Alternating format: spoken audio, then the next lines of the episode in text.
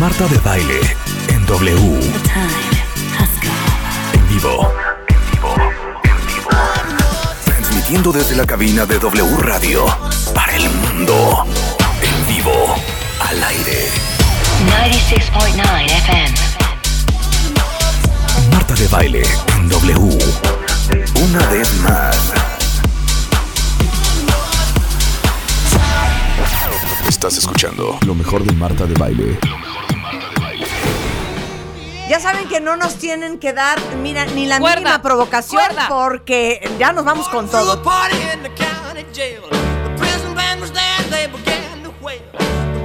Se conmemora por el señor Bob Geldof y esa gran idea de Band Aid y que en realidad el dueño del rock and roll son los negros porque es una combinación entre el blues, el twist, la música gospel, rhythm and blues, el bluegrass, el folk y algunos otros. Y está con nosotros Benjamín Salcedo de la revista Rolling Stone, Mario Lafontán, un gran conocedor de música. Y estamos en el principio del rock and roll. Yo ya puse Billy. Haley and the Comets con Rock Around the Clock, Una clásica. una clásica. Mario, Va otro una ronda de rock and roll y nos vamos a lo que Sí, sigue. sí, sí, Ok. porque hay mucho Venga, que- venga, sí. venga. Hay mucho que poner. Ok, Y nos tenemos que detener, nos tenemos que detener en el rock progresivo. Ok, claro, va. venga Si el Mario. rock and roll eh, se nombró eh, sexual, esto es lo que es un rock sexy para mí, un clásico de Jim Vincent, que es una influencia mayor para el New Wave, para los punks, y que gente como los Stray Cats no hubieran existido sin este hombre. Escuchen esta joya. A ver, échala. Claro.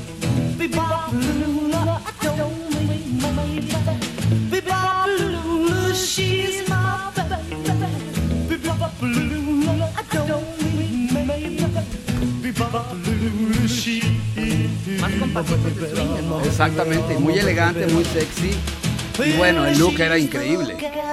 Oye, pero aparte, imagínense a las abuelas y a las mamás. Con tantas crinolinas. ¿o de Esto qué? es bastante sexual y erótico. Claro, claro. ¿No?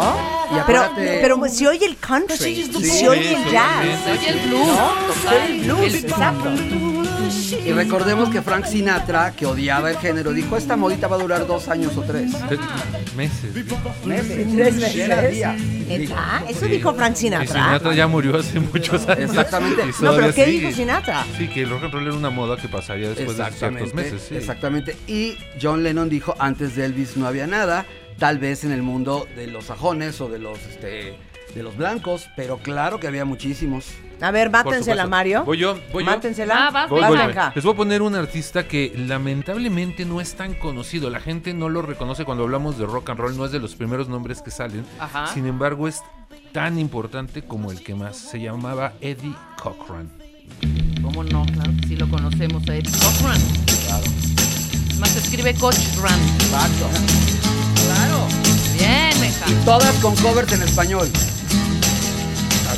Claro,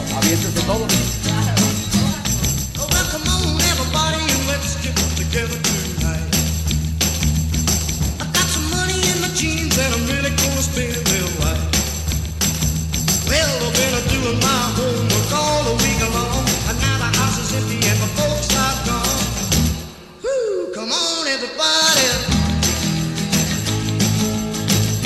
Sí, la guitarrita, la guitarrita ahí presente. No, bueno, es Eddie Cochran. Eddie Cochran se llama Come On Everybody. Aquí en México lo cantaron Los Locos del Ritmo. Se llamaba Aviéntense Todos. Los Sex Pistols hacen una versión de esta canción con Sid Vicious. Y bueno, muchos artistas. Y en la México. Kenny. Kenny la popular- lo populariza en los 80 y se convirtió en un himno de slam. Kenny, la de Kenny y los eléctricos. Oigan, pero expliquen una cosa ustedes dos que son tan conocedores.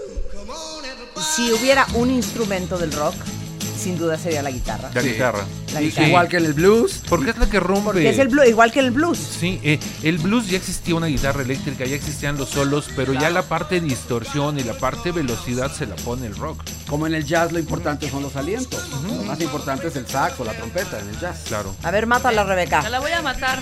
Que también hubo versiones en español y en muchos otros idiomas, pero es un clásico. Venga. Ahí va. Vamos, venga. Este es, este es Little Richard. Con. ¡Claro! Enrique Guzmán. La- Enrique. Guzmán. Y los creo que también.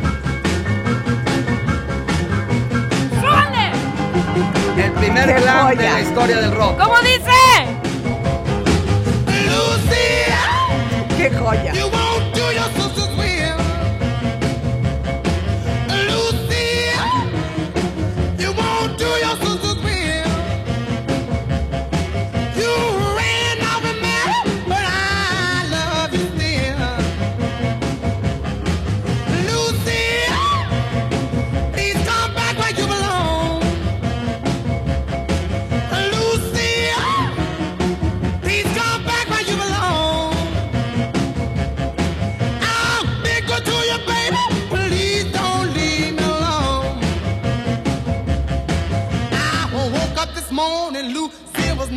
Una joya, una joya.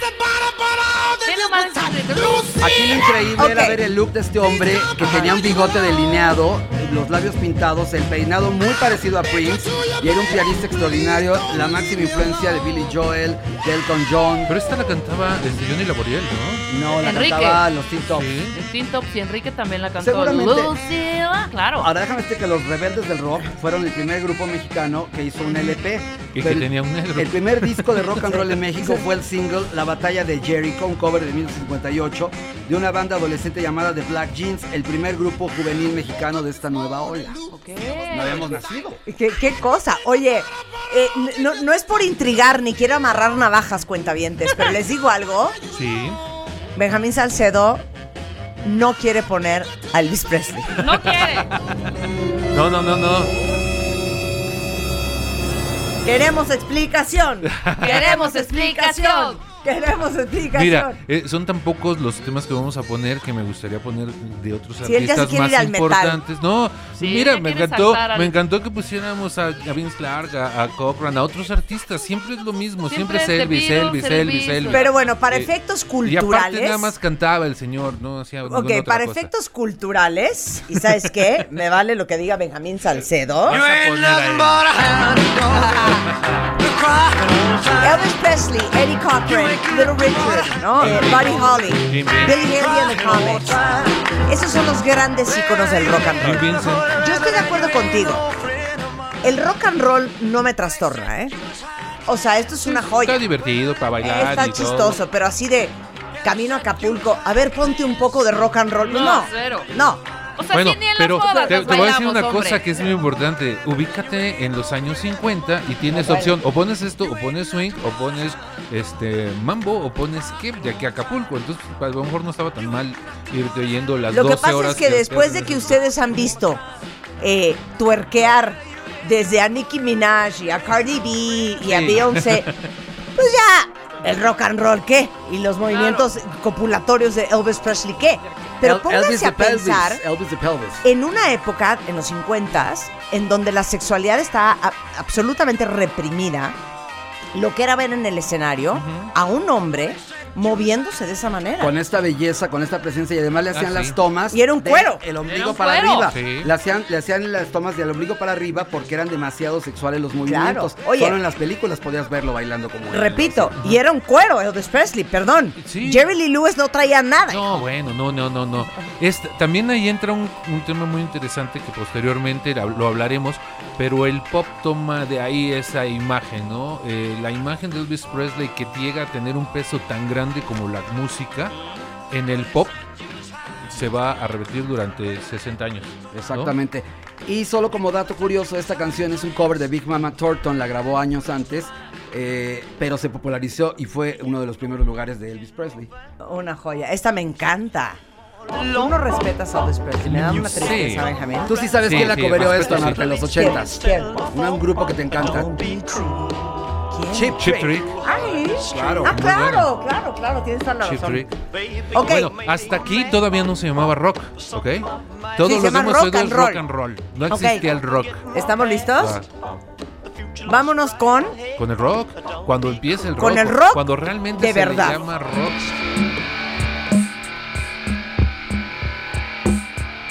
Se puso rock progresivo. Sí, eso es rock progresivo. No. Déjame poner a mí. A ver, ponte algo de rock de esa época. Venga, suéltala.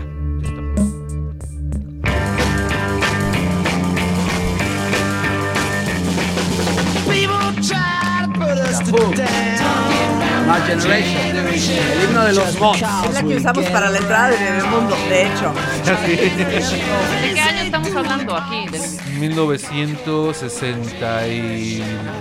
65, el primer disco de The Who que se llama así, The Who Sings My Generation. Aquí ah, un punto importante. En 1961-62 aparecen los Beatles, los Rolling Stones, todas estas bandas, pero empiezan tocando rock and roll. Los Beatles y los Rolling, sus primeros discos son covers de Willie Dixon, de Chuck Berry, de Por todas eso, estas pero a ver. ¿quién es en la primera banda, para efectos educativos, Ajá, que pasa del rock and roll al rock. al rock? Cuando estos grupos que son la invasión inglesa, Ajá. cuando estos grupos que son la invasión inglesa dejan de hacer solamente covers Ajá. del rock and roll y empiezan a hacer sus propias canciones, surge el rock. Las primeras canciones de los Beatles, las primeras de los Stones, las primeras de los Kings, las primeras de Who, las primeras de Animals, de todas estas bandas es cuando empieza a surgir el rock. Aquí cuando se le llama ya rock. The. Doors. Los The Doors son un poquito, Poquito después y son del otro lado del charco. Estamos hablando ahorita del, Del movimiento inglés. inglés. Inglés. Sí. Punto. Manfred Mann, eh, Los Animals. eh, era una bandada tremenda y sería interesante decirles que muchas carreras nacieron el día en que The Beatles tocaron por primera vez en el Ed Sullivan, que era el- el- la ventana mundial para presentarse, con los futuros miembros de Black Sabbath, Kiss, Bee Gees, así como Cat Stevens, Billy Joel, Sting y Bruce Springsteen los vieron de niños y tuvieron una especie de revelación. Pero podemos decir que The Beatles sí es rock. Sí, Claro, cuando empiezan a hacer su propia música Sí, ya lo que se pasa es llama que rock. hoy cuando pensamos en rock cuentavientes, pensamos en el... sí, pensábamos en heavy en metal. AC/DC.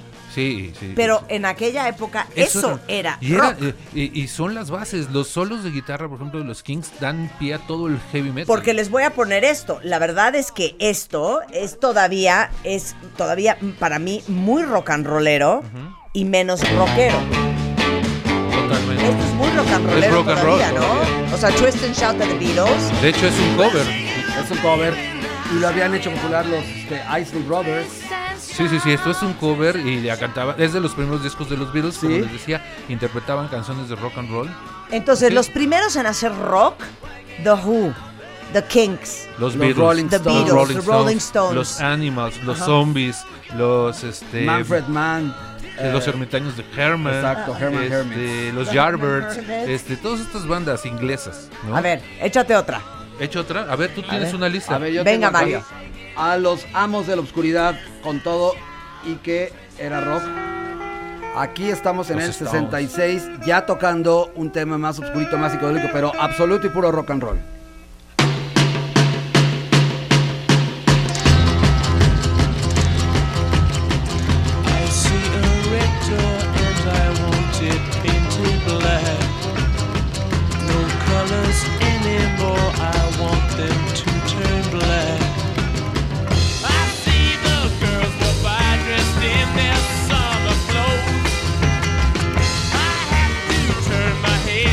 Bueno, oigo esta canción y es Vietnam en mi cabeza. Totalmente. Ya sabes, Está- ya estaba empezando la guerra de Vietnam. ya es, o sea, ¿cómo cambia de la fresez de los 50 Ajá. allá una cosa mucho más rebelde, revolucionaria? O sea, porque también explicar eh, la música de aquella época en el contexto cultural y mundial que se estaba viviendo, pues era un gran despertar y una gran rebelión de la juventud en los 60. Tocaste el punto medular del rock. Esa es la esencia del rock, el ser contestatario, el ser una voz de la juventud que no tenía en esas épocas. Tú te acordarás cuando éramos muy pequeños, o sea, tú decías algo y te daban un zape y te callaban, ¿no? No importaba, los jóvenes no tenían esa voz y esa voz se gana cuando toda esta generación de los años 60 levanta la voz, habla, cambia la música, cambia el arte, cambia la literatura, cambia todo a raíz de una protesta contra el establishment, una protesta contra la situación política que estaba llena de guerras por todos lados, una protesta contra la opresión gubernamental. No olvidemos los años 60, todos los movimientos estudiantiles que tienen lugar en todo el mundo, incluyendo México. Y todo esto deriva en música y esa música hablaba de estas cosas. Hay un personaje muy importante si nos vamos a Estados Unidos, por ejemplo, que es Bob Dylan.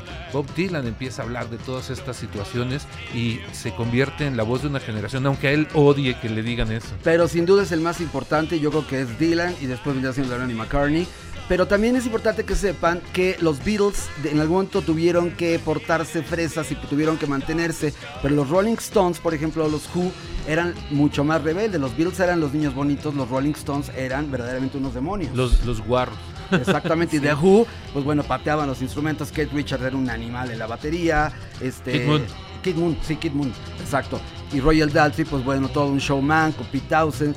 Y bueno, hay muchos ejemplos de el rock no este convencional. Los Beatles tuvieron que entrar en un terreno hasta que tomaron las riendas completas y el control de su música y ya comienzan del Rubber Soul en adelante. Pero antes, toda la época de Help y todas estas canciones eran canciones para por complacer y había una dirección artística de la izquierda. Bueno, yo voy a poner algo de- del rock de aquella época. Obviamente ingleses, porque los ingleses son los dueños un Rules, poco del rock. ¿no? Punto. Vamos a decir la verdad, las cosas como son. Llevan la batuta. Y a principitito de los 60 sale esta banda con un cover de, de, de Tall Sally de mm, Little Richard. Eh, y eh, no pegó, ¿eh? Nadie la peló, sacaron el segundo sencillo y de repente fue un boom verdaderamente increíble. Y pues esta banda, esta banda, esta gran banda, podemos decir que son rockeros 100%. La realeza Esta del rola a mí me fascina. You really got me going. You got me so I don't know what I'm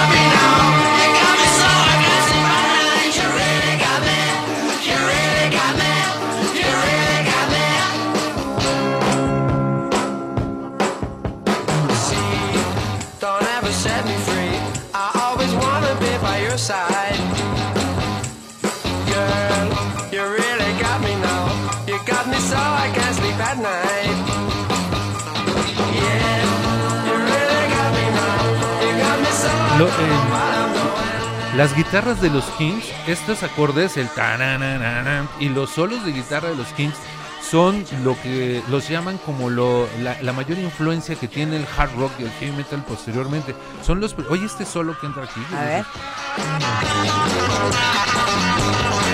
O sea, y esto es Esto es de los 60. 1964. Claro. Yo te voy a decir algo tenso. Para mí el primer disco de los Kings es mejor que el primer disco que de los Beatles y el primer disco que los Rolling Stones. El primero de ellos Ya es en ese plan mejor estás. que esos dos. Es material original. Es mucho mejor como disco, te lo juro.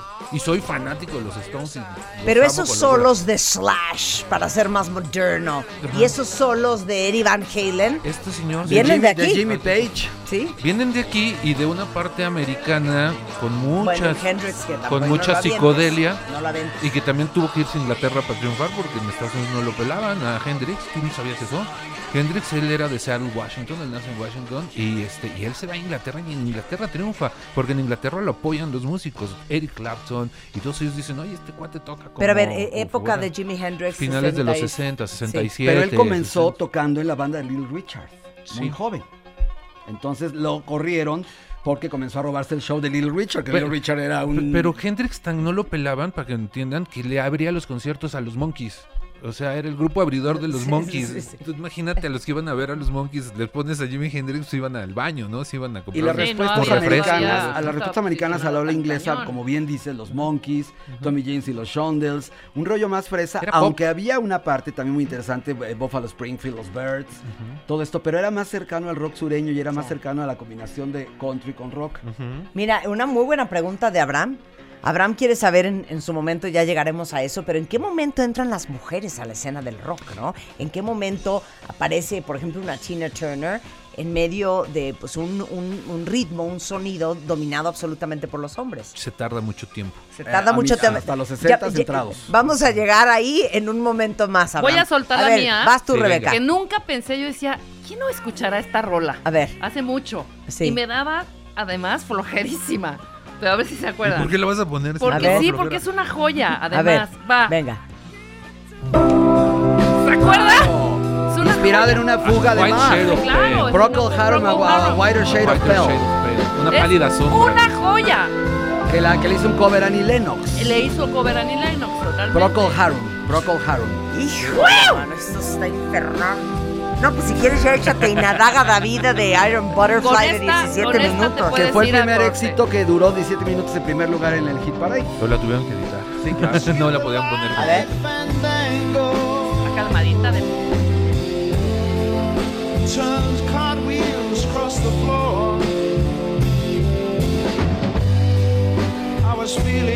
Oigan, pues qué bueno que les gustó esta parte de cómo nació el rock, rock, rock después del rock and roll. Porque ya nos vamos a ir de aquí después del corte. Ya nos vamos a meter en pop rock, rock progresivo, glam rock, heavy metal, todo este rollo.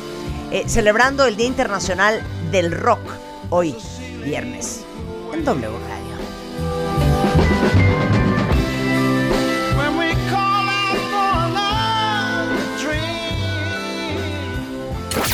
Estás escuchando lo mejor de Marta de Baile. Regresamos.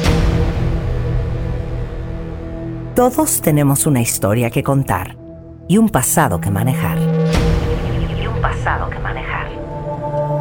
La forma en la que cada uno de nosotros nos contamos nuestra propia historia es lo que hace la diferencia. Aprendamos a coleccionar lecciones y no coleccionar fracasos. Porque lo que te pasa a ti no tiene que pasarle a tu alma.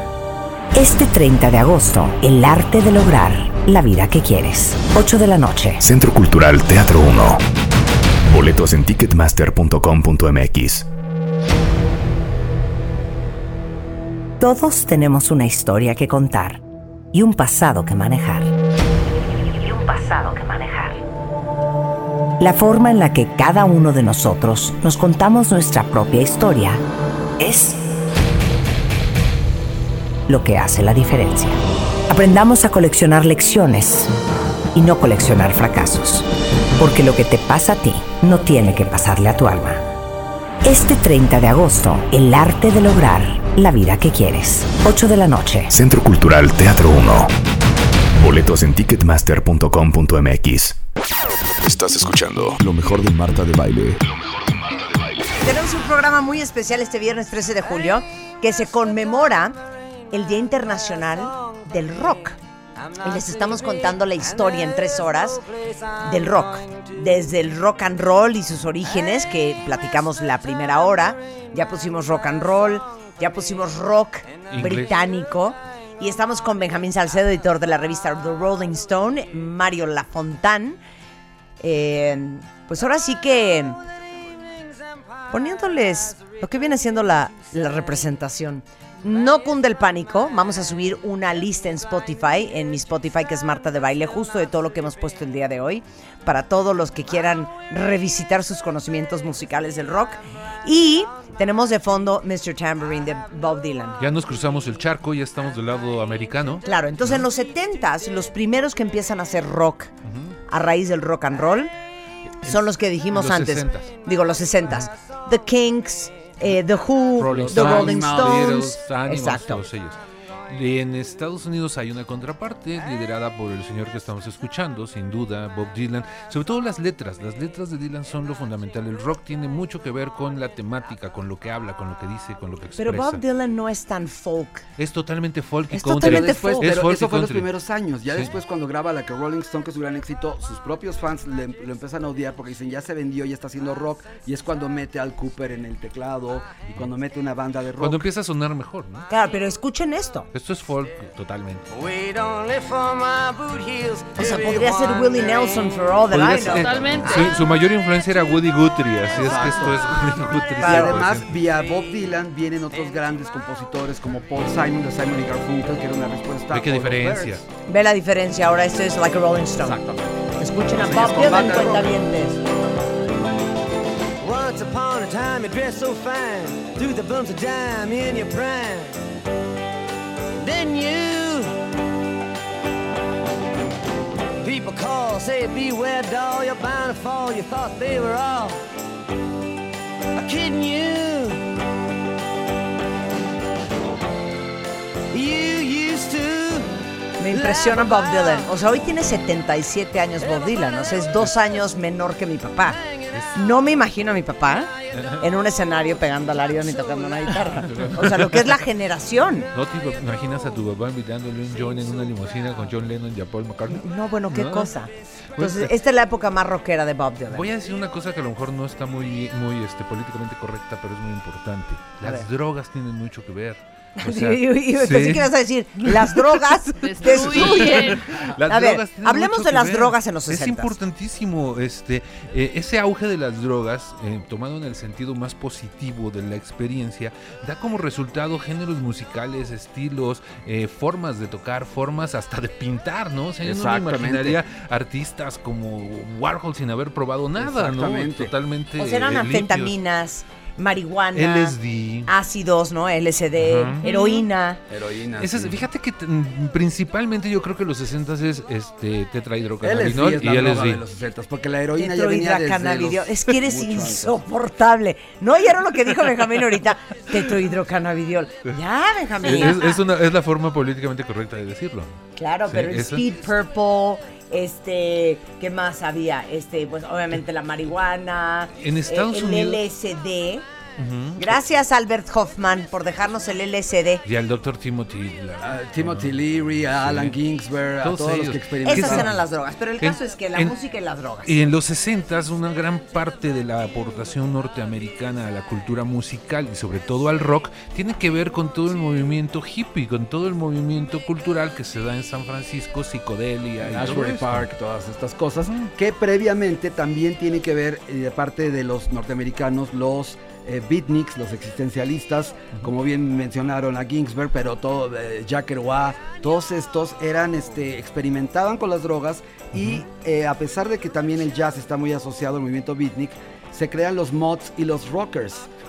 Eso en Inglaterra. Entonces el mod era el cool, el que era sofisticado y el rocker Tipo era el guarro. Exactamente. Eh, Rod Stewart se llamó Rod the Moth, ese era su apodo. Cuando Rod Stewart comenzó en los eh, 64 o 5 con el Jeff Beck Group. Y con los Small Faces. Exacto, con los Small Faces un poco después.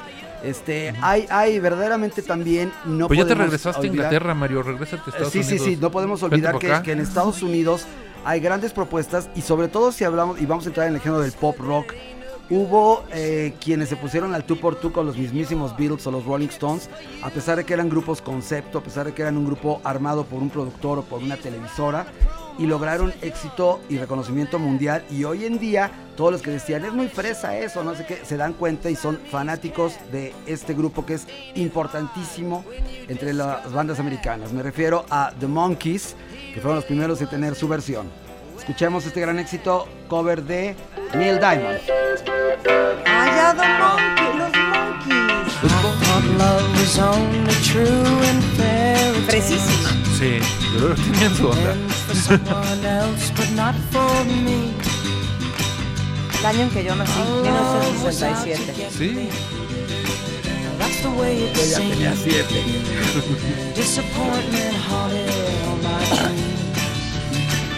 Then I saw her face. Now I'm a believer. ¿Sabías tú que los, los Monkeys, por ejemplo, no tocaban sus instrumentos? O sea, Salvo Mike Nesmith. eran, eran un grupo prefabricado. O sea, Milli Vanilli. Sí, y, pero de repente pues empezaron a tener éxito, le hicieron su caricatura y todo, y tuvieron que aprender. Y aprendieron y, y tocaron bien. Y tocaron bien. Nesmith es un... Pero a ver. ¿cuáles son las grandes diferencias Ajá. entre el rock británico Ajá. de mediados de los 60 y el rock gringo? Sesentero. El rock, bueno, ¿quieres tú? Hablo yo, ¿no? maestro. Por favor. Mira, yo creo que en el rock gringo, digo, por lo menos en la parte, si estamos hablando de pop rock, este, aquí entran los managers, aquí entran las disqueras, aquí entran los productos mandados a hacer, que no precisamente quiere decir que fueran malos, pero toda esta bandada de, de grupos eh, norteamericanos de los, de los 60s, como Tommy James y los Shondells, como los Turtles, como los Birds, que eran los intérpretes de Dylan, entre otras cosas, como los mismísimos e importantísimos Crosby, Stills, Nash y Young, que tenían toda una propuesta interesantísima y todos venían de otras agrupaciones, eh, Simon y Garfunkel, eran la respuesta directa a Inglaterra y se pusieron a tú por tú y muchos triunfaron en Inglaterra a la par que en Norteamérica. Los americanos tienen muchísima raíz country, folk, que no la tienen los ingleses, ¿no? Claro. Tú lo escuchas incluso hasta en esta canción, se oye ahí un banjito y una cosa sí, que, un que dices totalmente americano. Y este eh, Inglaterra no, Inglaterra es mucho más eléctrico, mucho más intenso. Bueno, yo voy a seguir en la onda rock. Por favor. En Estados Unidos, Sí. mediados de los Me 60, es una de mis canciones favoritas. Venga. Y razón por la cual perdimos a este señor fue justamente las drogas, con una sobredosis infernal de cocaína, porque él no era de heroína. Ok. Él era de cocaína. Y esto, que yo creo que no necesita presentación.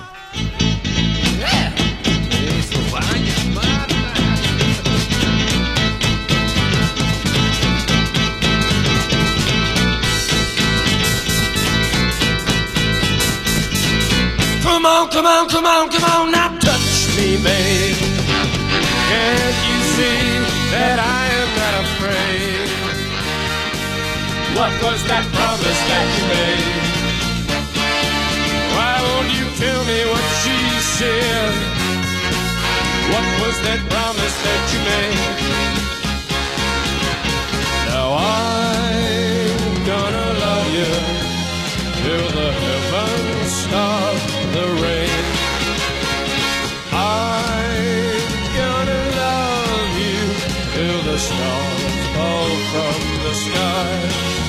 For you and I. Pero ¿sabes qué? ¿Qué? Eh, ¿Quién es el, el teclado? Ray Manzarek. Ray Manzarek. Ray- Ray Manzarek. Ajá. Pero tiene su cosa histriónica, tiene su cosa orquestral, tiene Sí. su rollo Queen, ¿no? Sí. Sí, sí, tiene, tiene una elaboración diferente a los demás grupos de la época. Eh, también californianos, eh, ellos de Los Ángeles, no tanto de San Ah, Es The Francisco. Doors, by the way, ¿eh? Sí, Touch me. Jim Morrison. Touch me. Jim Morrison. ¿no? Eh, estudiante de arte, Jim Morrison y de UCLA, si no me Un equivoco. poeta brillante, Poeta. un lector ávido de, de la obscuridad también, un mago, un símbolo sexual, un irruptor y verdaderamente una figura que yo creo que solamente de América, podríamos decir del tamaño de Iggy Pop, que eran unos irruptores que se encueraban. en ¿Te gustaba Jim Morrison? Me, me encanta The Doors, ¿eh? Pero Físicamente, él- ah, ¿No era pero tu onda? entiendo, entiendo su guapura. Ajá. Pero es impresionante, o sea, cuando se murió Jim Morrison de una sobredosis en París, de hecho está enterrado en París, tenía 27 años, cuentavientes. Toda esta O sea, era generación un se fue cocorillo. súper rápido. Era un cocorillo. Se nos fueron muy jóvenes toda esta generación por lo mismo, ¿no? Este, si bien se descubrieron las drogas, no se sabían las Ok, consecuencias. les, les voy a hacer una pregunta fuerte. O, o quién va a poner algo, porque Yo yo, pongo yo sí quiero Yo entender. Pon, pon, Yo sí pon, quiero claro. entender a, a dos personas. Puedo poner algo porque a lo mejor va, a- eres va el con. Ok, ¿va? venga, a ver, qué es. Sí, es lo que yo quiero entender. Por eso quería Yo poner. Yo lo quiero entender a él y quiero entender a Janis Joplin. Porque no, no entiendo. Jimi Hendrix. W Radio.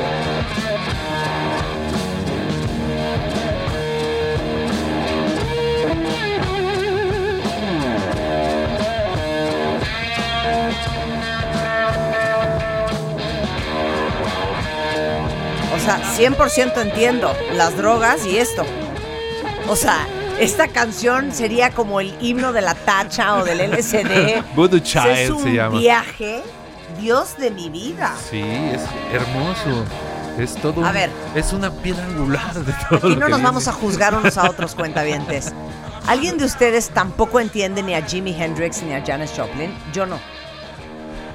Adelante, Benjamín, te No, escuchamos. no, por supuesto que sí. O sea, Jimi Hendrix lo entiendo perfectamente. Ver, Era, eh, eh, él, eh, tocaba ¿Cuál un- es su gran valor? la guitarra. Hace sonar la guitarra como nadie antes lo había hecho sonar. Eh, genera sonidos, distorsiones, acordes, este, que nunca nadie había hecho. Nadie se le había ocurrido. Digo, ya habíamos hablado de que eh, la guitarra había empezado a sonar fuertemente en el rock y los primeros eh, so- solos y sencillos de los Kings y cosas por el estilo.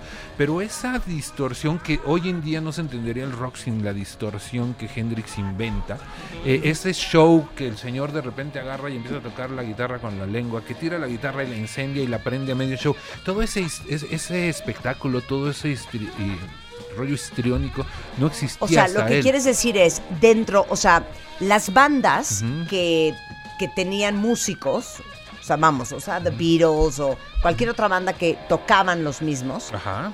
no había digamos que el spotlight o el solo para el guitarrista. Eran Iba- all eh, together. Sí lo había, pero no era como esto, ¿me entiendes? Aquí es la, el guitarra con su grupo atrás. De hecho, era Jimi Hendrix and the Experience. y eran un bajo y un baterista que los acompañaban. Mientras el señor, él, aparte él cantaba, o sea, cantaba y tocaba la Híjole, guitarra. o sea, se me hace era- fuertísimo. Y hacía covers de algún de otros grupos también. Ajá. Pero lo interesante de, de- de Hendrix es que si decimos que, que Jim Morrison tenía este rollo de la sexualidad, en el caso de Hendrix, él hacía el amor con la guitarra, literal. O sea, él tenía la guitarra Ahora sí como- que órale. eh, quemó la guitarra, de verdad, era, era un acto absolutamente sexual. Y digo, ya si estoy entrando en detalles, pues no por nada eh, tiene fama, no tiene fama, sino está comprobado que era un.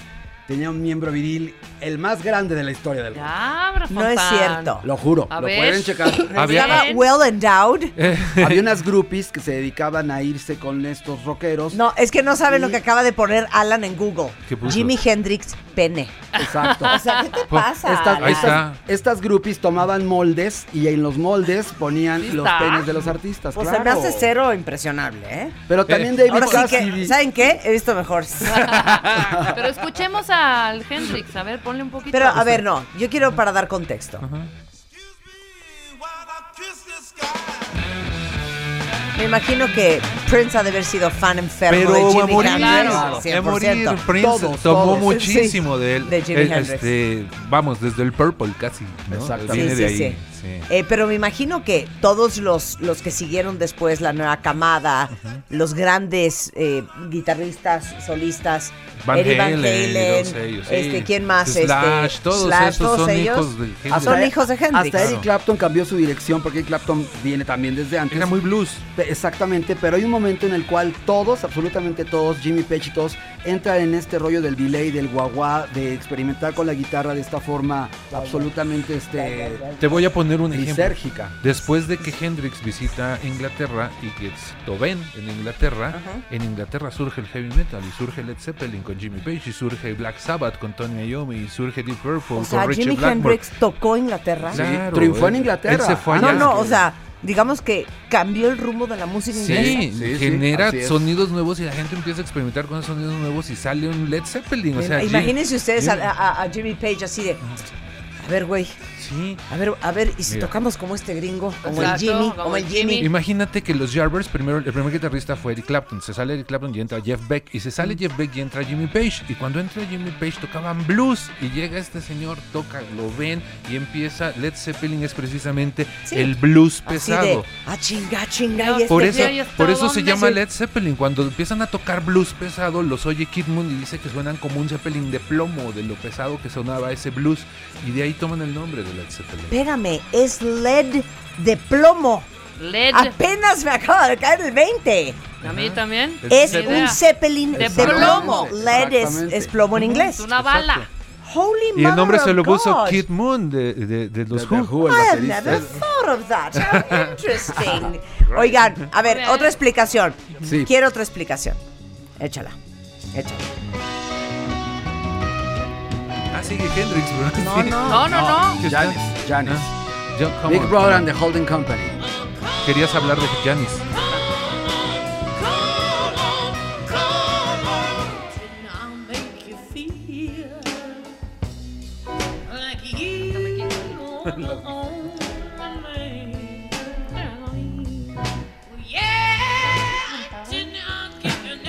Oye, Carlos dice, Marta, totalmente de acuerdo contigo. Este es Carlos Coca.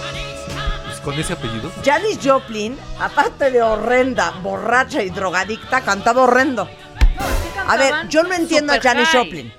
A ver, ¿me explican Janis Joplin? Claro, mira, Janis fue una de las primeras figuras de la escena de San Francisco hippie, a la par de Grace Slick de Jefferson Airplane, pero aún más eh, icónica Janis, en que tomaba tal cual el, canto de los afroamericanos, el blues, hace rato hablábamos de Big Mama Thornton, todas esas eran las influencias, Ball and Chain, que interpreta Janis, es un cover de un blues, entonces era la primera blanca que sonaba a negra.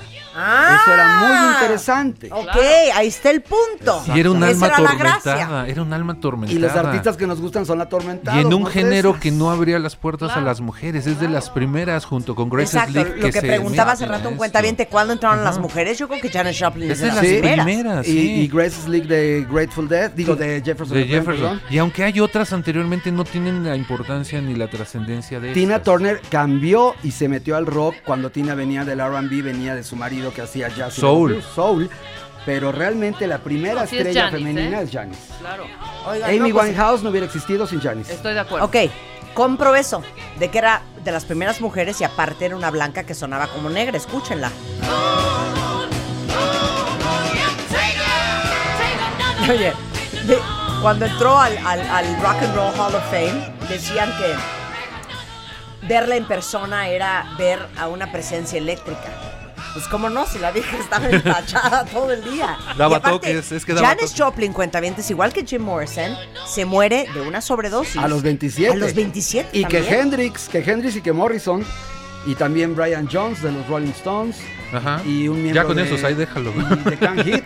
con esos cuatro ahí. ¿Saben que siempre he pensado? Ajá. Oigan esto, cuentavientes. Dices, no puede ser, no, que mi tía Chonita, siempre tan sana, fue. siempre tan buena, se nos fue. y yo veo, ya sabes, a Mick Jagger, A Richards. a, a Keith Richards, a todos es estos que se han metido hasta la silla, o sea, Hasta sus 38 padres. años consecutivamente, Ozzy Osbourne. Y siguen vivitos y coleando y pegando brincos en el Y escenario. sin problema. Y mi tía, mi tía Conchita, Tan que Dios sana la tenga linda. tan sana y tan linda, que mira, nunca ni siquiera fumó. No se desvelaba, ¿no? O sea, es un milagro que toda esta camada de sesentera y setentera siga viva. Mira, ya Muchos son, de ya son sanos, ¿no? Jagger, Ri- Jagger o sí. McCartney, pues Richards bueno. no, no meto las manos No, al juego, Richards pero, pero Jagger ya es súper sano. Elton McCartney John, Rod. Stewart, todos tuvieron Ozzy que dejar las drogas para entrar, para vivir. Oye, Oye, David Bowie se murió de qué? ¿De cáncer en el, Sí, el riñón o qué fue? No, no, no, no fue páncreas. Este, fue Bowie. cáncer, fue cáncer. Y A David Bowie tuvo una David no Bowie tuvo una etapa absolutamente metido en las drogas. La trilogía con Brian Eno es justamente Totalmente sobre la drogas. cocaína. Oye, este, sé que nos vamos a ir a un corte y viene una Sí. etapa bien bonita, Marta, de baile. ¿Cuál es? ¿Cuál No, es? yo aquí me voy con todo, Cuando- ¿eh? cuando- Abusados porque yo no suelto el micrófono. Terminan los años 60 y en los, a- al final de los años 60 en Inglaterra se Ah, fue gestan cáncer de hígado, perdón. Sí. Terminan los años 60 y a final de los 60 se gestan dos grandes ramas del rock en, en Inglaterra. Uno de ellos es el hard rock y heavy metal, como lo mencionamos, y el otro es el rock progresivo. Ahí es donde entro yo. Regresando del corte, celebrando el Día Internacional del Rock. Solo en W Radio. Estás escuchando lo mejor de Marta de Baile.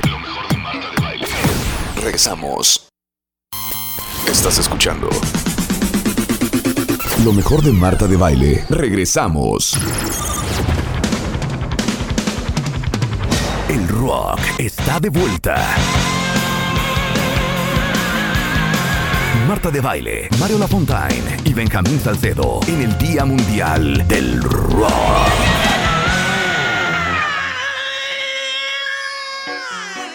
No entiendo, seguimos con progresivo. Vamos a progresar. Este, eh, Es que no quiero progresar, de hecho. es- mira, por ejemplo, este que pusieron de fondo, que es una Sí. perfecta, un perfecto ejemplo, es un grupo que empezó tocando hard rock, Ajá. que es Queen. Ajá. Eh, mezcló Exacto. mucho rock progresivo Sí.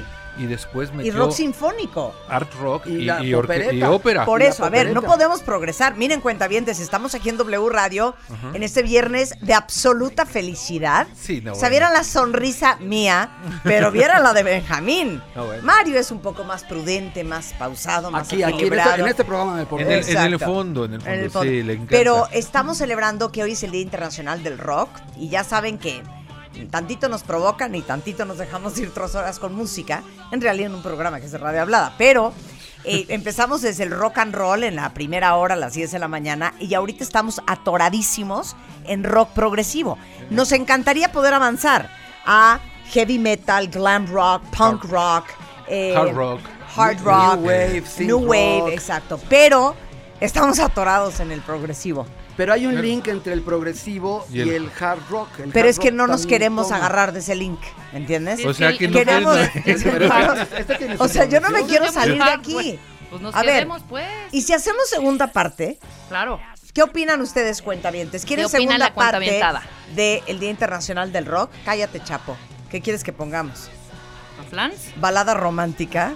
Este, a ver, hacemos segunda parte. Sí, yo Encantados. también encantado. Yo digo que segunda parte y en, y en- no sé si es el otro viernes, pero el que sigue, hacemos de hard rock seten- mitad de los 70 hacia adelante. Ok. ¿O qué? No vamos a poner a Queen hoy.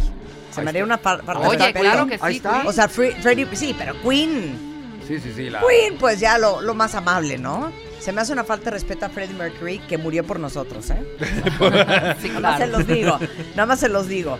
Oigan, este, pues ya que estamos dándonos gustos, si ustedes quieren algo específico solamente de rock progresivo, con mucho gusto se los Ah, vamos a seguir con puro progre. Ok. Ay, entonces, ¿qué No, hacemos? está bien, está bien. está bien. Sí, claro, pero con programa. ¿Qué llevo diciendo Querida, cinco corazón, minutos, lo güey? que ¿Qué tú dice quieras. Alan la cuenta avientada? ¿Qué dice?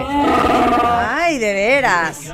Ok, Sí. yo digo que sigamos con rock progresivo. Rugió la cuenta avientada. El que rock sigamos. progresivo gusta. Ok, Ah.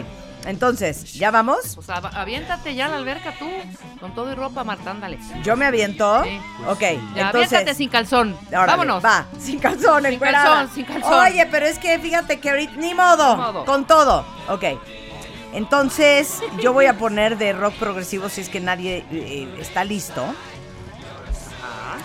Porque yo no estaba lista por estar en el jajaja. Nadie estaba listo. Nadie estaba listo. Pues ya ponla que me Pero- ibas a, a- O la pongo yo. No, pues ya, ya, sa- ya no la robamos. Que es igual de Alan Parsons Project. Y regresando al hecho de que el rock progresivo verdaderamente eran virtuosos. Hace poco tuvimos a Alan Parsons en el programa. Tristemente llegó crudo, con mala actitud, y estuvo fuerte, ¿se acuerdan, ¿Crudo y cuentavientes? de malas? Y no le vi lo virtuoso por ningún lado, pero eh, dile a los cuentavientes No, quién era Alan Parsons. Era un ingeniero extraordinario que trabajó en Abbey Road. eh, fue asistente de ingeniería en, en el disco de Sgt. Pepper's Lonely Hearts Club Claro, de los The Beatles. Beatles. En el Abbey Road. Fue, eh, este, sí, y posteriormente, ya como ingeniero en jefe, él fue el responsable del Dark Side of the Moon de Pink Floyd. Nada más, ahí Nada por- más y nada menos. Dos, tres cosillas Ese que ha hombre que, estuvo aquí Sí. que les cayó muy mal a todos, les digo algo, era un genio. Y yo creo que mi canción favorita, Mario, porque voy contigo, Sí. de The Alan Parsons Project, es esta. Uy, discazo. The turn of a friendly card. Oigan qué belleza.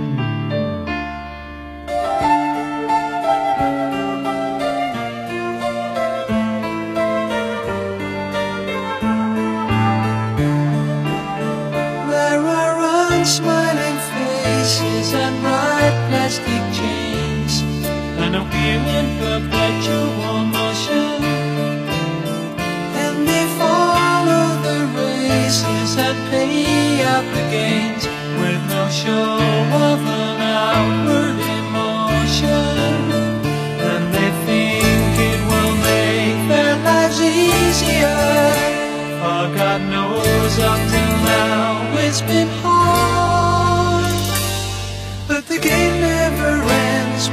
your whole world depends on the turn of a friendly card.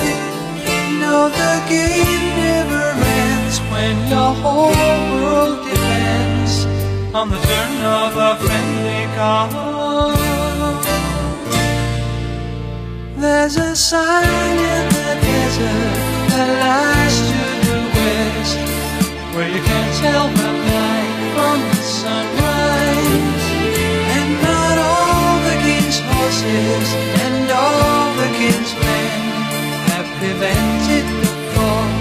Y no los quiero celar, Benjamín y Mario, pero el día que vino Alan Parsons a- al programa, Ajá. regalamos una guitarra de Alan Parsons autografiada por él. Y, seguramente un, pla- un plato de chilaquiles y carnitas. Porque Exacto. tenía su- Voy. Sí, hombre, su- sí, su hombre. Pero oye, no me digan que esto no es una joya. Una y esto joya. está Muy bonita. Lo que pasa es The Alan Parsons Project, ubicamos mucho la de Kids People Play, You Take It or You Leave It. Que fue el hit Pero- radial. Claro, pero hay unas joyas. Time, Time también fue un gran Time es una belleza. ¿Sabes qué disco es precioso? El primero que hace que se llama Tales of Mystery and Imagination de Edgar Allan Poe. Son Exacto. puras historias de el Edgar castillo Allan de amontillado, el cuervo negro. Precioso. Y sí. de hecho ese disco lo Pero ¿sabes usaban, qué? lo usaban para musicalizar todas las telenovelas de Televisa, ¿te acuerdas? cuando Pero les digo una novelas, cosa. Rina. Pero podías Rebeca meter a los Beatles. Por lo menos no quedó de nosotras. Exacto. nosotras tratamos bien bonito a Alan Parsons. Exacto. Hicimos homenaje Alan Parsons aquí en el programa, programa. porque yo sí lo respeto. Bien. Voy yo, Vas, voy yo. Rebeca. Esta es una gran rola de Vas, un gran Rebeca. músico Vas. que fue tecladista y fue guitarrista de Ozzy Osbourne. Se llama Adam Wakeman. El hijo de Rick. El hijo de Rick tenía que ser. Ve nomás qué belleza. Seguimos en rock progresivo. Y canta su hermana, Amanda. Wow. Esta canción es original de Jess, ¿no? Long Distance Runaround. Long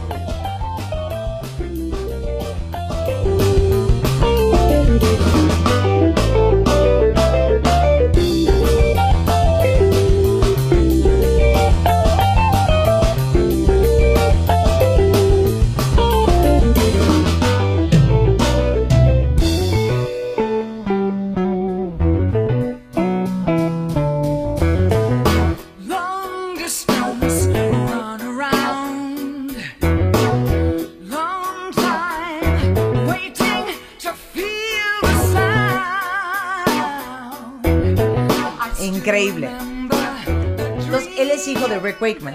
Adam Wakeman es hijo de Rick Wakeman. Esta canción es original de Jess. Salía en el disco Fragile, la versión original. Pero es un, Es un buen cover. ¿Sabes qué? Muy bien. Rebeca, adelante. Yo sí adelante. sé. ¿Quién va? Ya ¿Quién va? Va, Benja. A ver.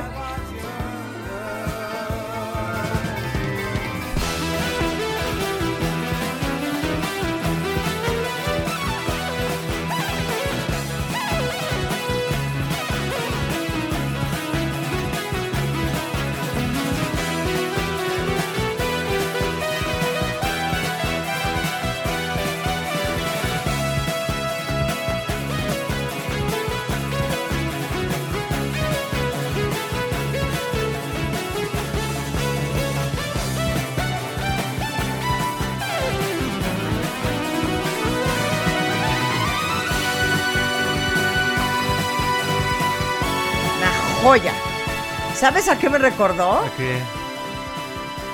Vangelis. No, es un. Uy, es- Vangelis. No ¿Sabes qué es esta Vangelis. chulada? ¿Te acuerdas que hablábamos hace rato de que Tony Banks, el tecladista de Genesis, no había figurado tan, no ha tenido tanto renombre y tantos éxitos comerciales como el resto de, su- de sus eh, compañeros? Esto es un disco solista de Tony Banks que se llama A Curious Feeling. La canción se llama You, tú. ¿No suena Vangelis? Es 1979 esto que estamos oyendo. Bueno, pues no suena Vangelis. ya. bueno, yo voy a disrumpir. Ya, Ah, ya no puedo más. Disrumpe. Voy a disrumpir. Hasta arriba, Chapo. Con Donna Somero. ¿Están listos, cuentavientes? Giorgio ¿Qué, Moroder. ¿Qué haces si ahorita Yo- suelto a Rick James así? Sí. She's a cute No, Beat it, voy a ¿no? disrumpir.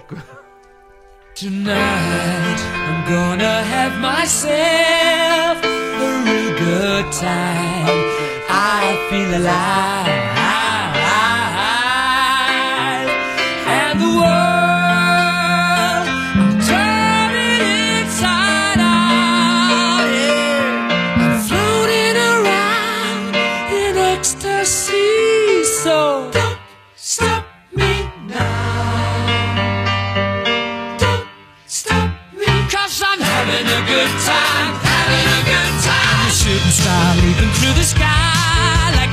Tiger Defying the laws of gravity. I'm a racing car Passing by like Lady Godiva. I'm gonna go, go, go. There's no stopping me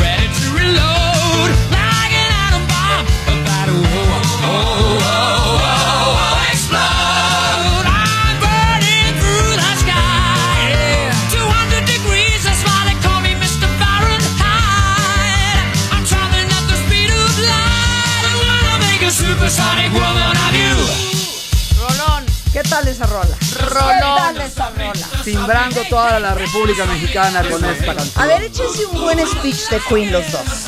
Ok. Por favor. Este Queen eh, tiene, es una fusión de muchos elementos. El- como bien dijo Benjamín hace rato, Queen comienza siendo hard rock hasta su tercer disco, hasta el Hard Shell Attack, ¿no? Sí.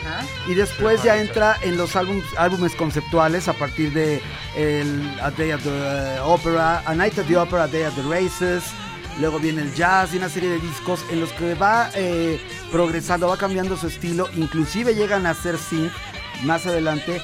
Pero lo interesante de esto son las armonías vocales. Hay agrupaciones que ha- han sido muy destacadas por sus armonías vocales, como los Beatles, como los Rolling. Stones, como los Bee Gees, como Crosby, Stills Nash. Y aquí las Eagles. armonías, los Eagles. Y aquí los cuatro elementos son una fusión, eh, de una, una mixtura de voces y de tonalidades increíbles, como todos conocen eh, la famosísima Bohemian Rhapsody, que es una suite dividida en seis piezas, de la cual hay una parte de hard metal, hay otra parte de opereta, hay otra parte de balada. Y este Queen, por mucho, digo, y ahora que viene la bioserie que está tan de moda, Freddie Mercury yo creo que está entre el top 5 de las estrellas más grandes de rock. No, bueno, es que yo no puedo creer Queen. Em, hay que tomar en cuenta a alguien muy importante que A se Brian. llama Roy Thomas Baker, que El es productor. el productor. Eh, tan es así de notable la importancia de él en el trabajo de Queen que luego lo repite con Muse. Hace cosas con Muse vocales que también te reflejan mucho lo que hacía Queen.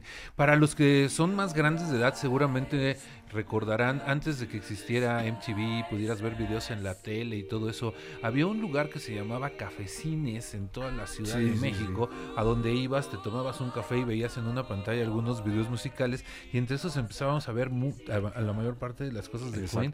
Ahí vimos por primera vez muchos de los videos de Queen. Eh, además, la personalidad de Mercury creo que no hubiera existido Queen sin una personalidad tan impresionante como la del señor Freddie Mercury. Y la guitarra de Brian May, vital, también es importantísimo. Del Brian doctor May. honoris causa. Brian Del May. doctor honoris causa. Que bueno, ya nada más le falta que Mijares grabe con Queen, porque bueno, últimamente Queen se ha vuelto una franquicia que andan poniendo a quien sea. No, pero seas nadie, grosero, es, bueno, es irre- irreemplazable el cuarteto en, en esta Original. eh, original. Y este, yo creo que se quedarán por el resto de los, los días de, de la existencia Forever and de la ever. Tierra. Forever and ever, amen. Hola. ¿Qué tal? Así me, me fui momentáneamente. ¿Quién va a matar a Queen?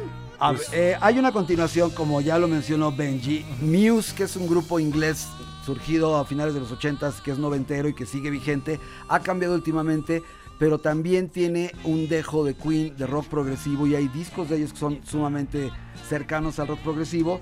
Y aquí toman eh, un fragmento de la, un área importantísima de Camille Saint-Saëns, de, de Sansón y Dalila, la canción se llama I Belong to You y la pieza es un clásico que hacía María Calas que se llama Mi corazón muere por oír tu voz. A ver, échala.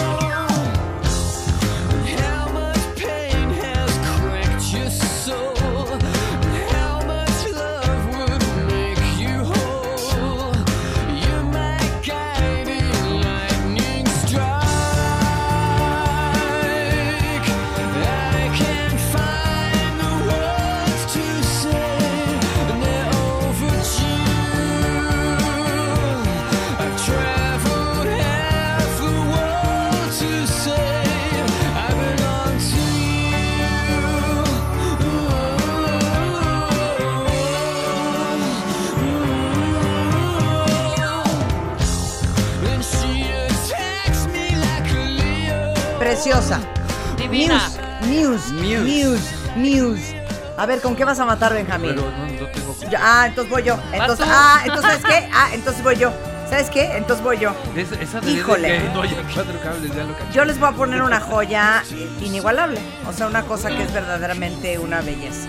¿Están listos? Dale. Y, y merece un respeto, ¿eh? Silencio, pues. ¿Están Ok. listos, cuentavientes? Sí. Esta, yo creo que si yo tuviera que hacer el soundtrack de mi vida, esta canción estaría en esa lista. En, mi, ¿Entre en, mi, en mi top 10, ¿eh? En mi ¿Tu top top 10. 10? En mi top 10. En mi top 10.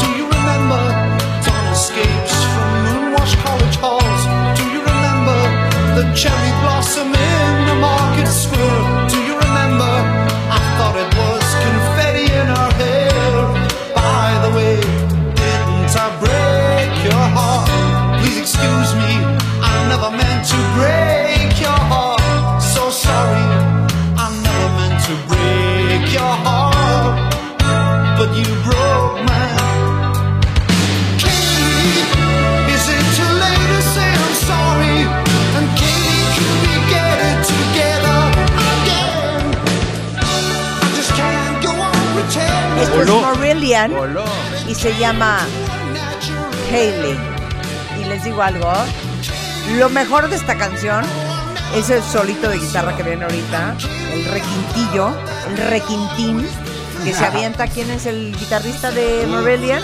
A ver Este, si... Me sé los nombres de casi todos los nombres. Oigan esta parte, oigan esta parte.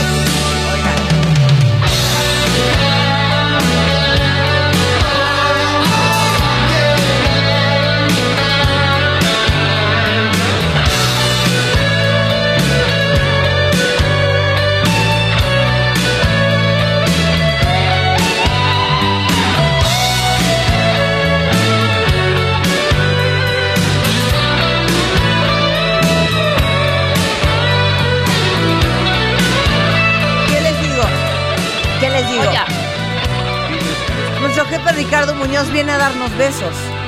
De hecho, parece ser que viene a subirnos el sueldo por lo que acabamos de hacer sí, el día de hoy. Bienvenido.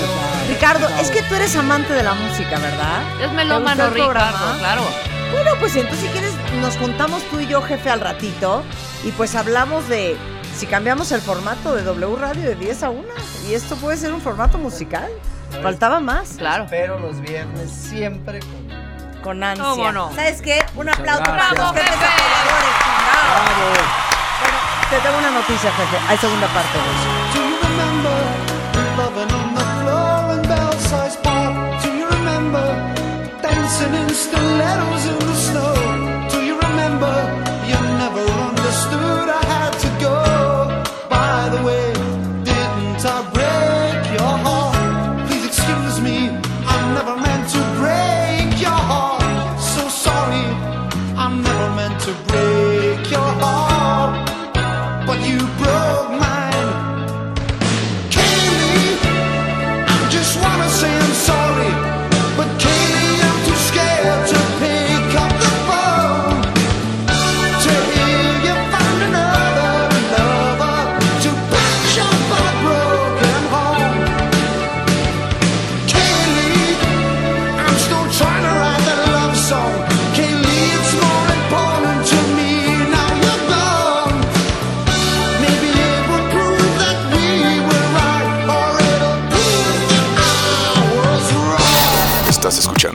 escuchando Lo mejor de Marta de Baile.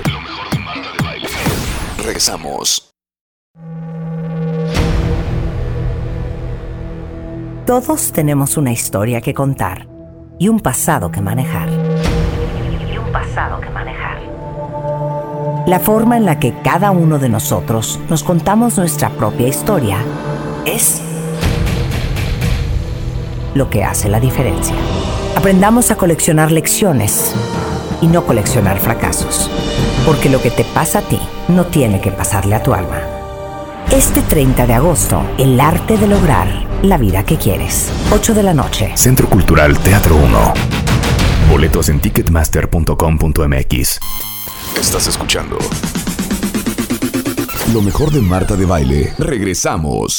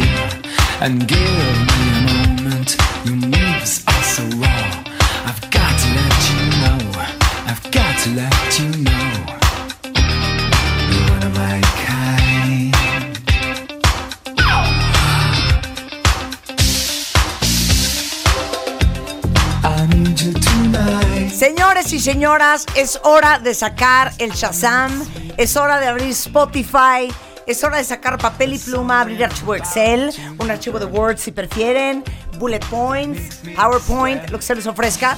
Porque el día de hoy, a petición de todos ustedes, no solamente es viernes de recreo, sino que hoy vamos a hacer la segunda parte de lo mejor de los ochentas en esta celebración de viernes que ya se volvió como interminable, Benjamín. Ya, y qué bueno, así va a durar. De los 50 años de la cultura pop.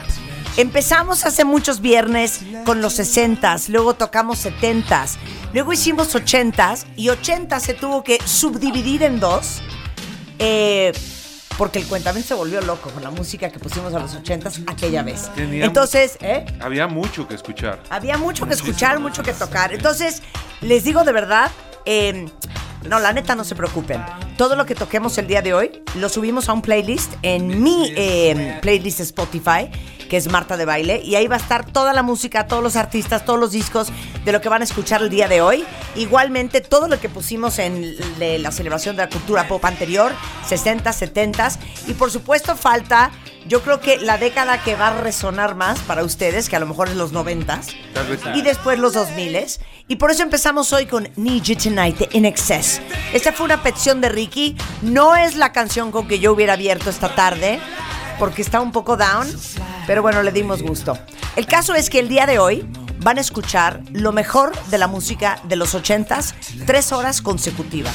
Así es que si ustedes tienen pues un iPod muy frágil, tienen a lo mejor música, música frágil en su celular, esta es la gran oportunidad para que hagan grandes playlists. Y le doy la bienvenida a Benjamín Salcedo, director de la revista Rolling Stone en México, Hey, ¿Cómo estás, mi querida? co-conductor de este espacio, un placer, mi querida Marta.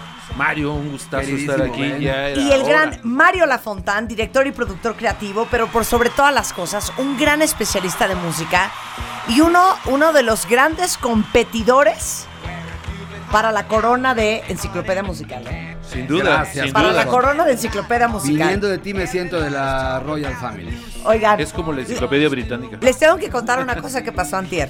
Ajá. Llegamos al estudio y de repente entra una canción que es una canción que había pedido eh, Alan y de repente digo yo, ¿y esta canción a quién se le ocurrió? Y entonces sube la mano Alan y dice, a mí. Y le digo, ah, Chihuahua, ¿y esta canción? La acabo de descubrir. Te oí, te oí, te oí. ¿Lo oíste? No digas cuál. Y en eso le digo, ¿es broma que la acabas de descubrir? Sí, sí. Y me dice, la verdad, Marta, a raíz de estos programas he aprendido muchísimo de música. sí, ¿Qué edad tienes, Alan? Tengo 23 años y en estos cuatro programas que hemos hecho, no saben la cantidad de música que, Que has he descubierto, claro. Y esta canción que puse antier, me encantó. O sea, y venía en el Uber escuchándola y resulta que fue el primer disco que tú compraste. ¿A los cuántos años, Marta? A los ocho años yo compré este disco. A los. Y era esta canción.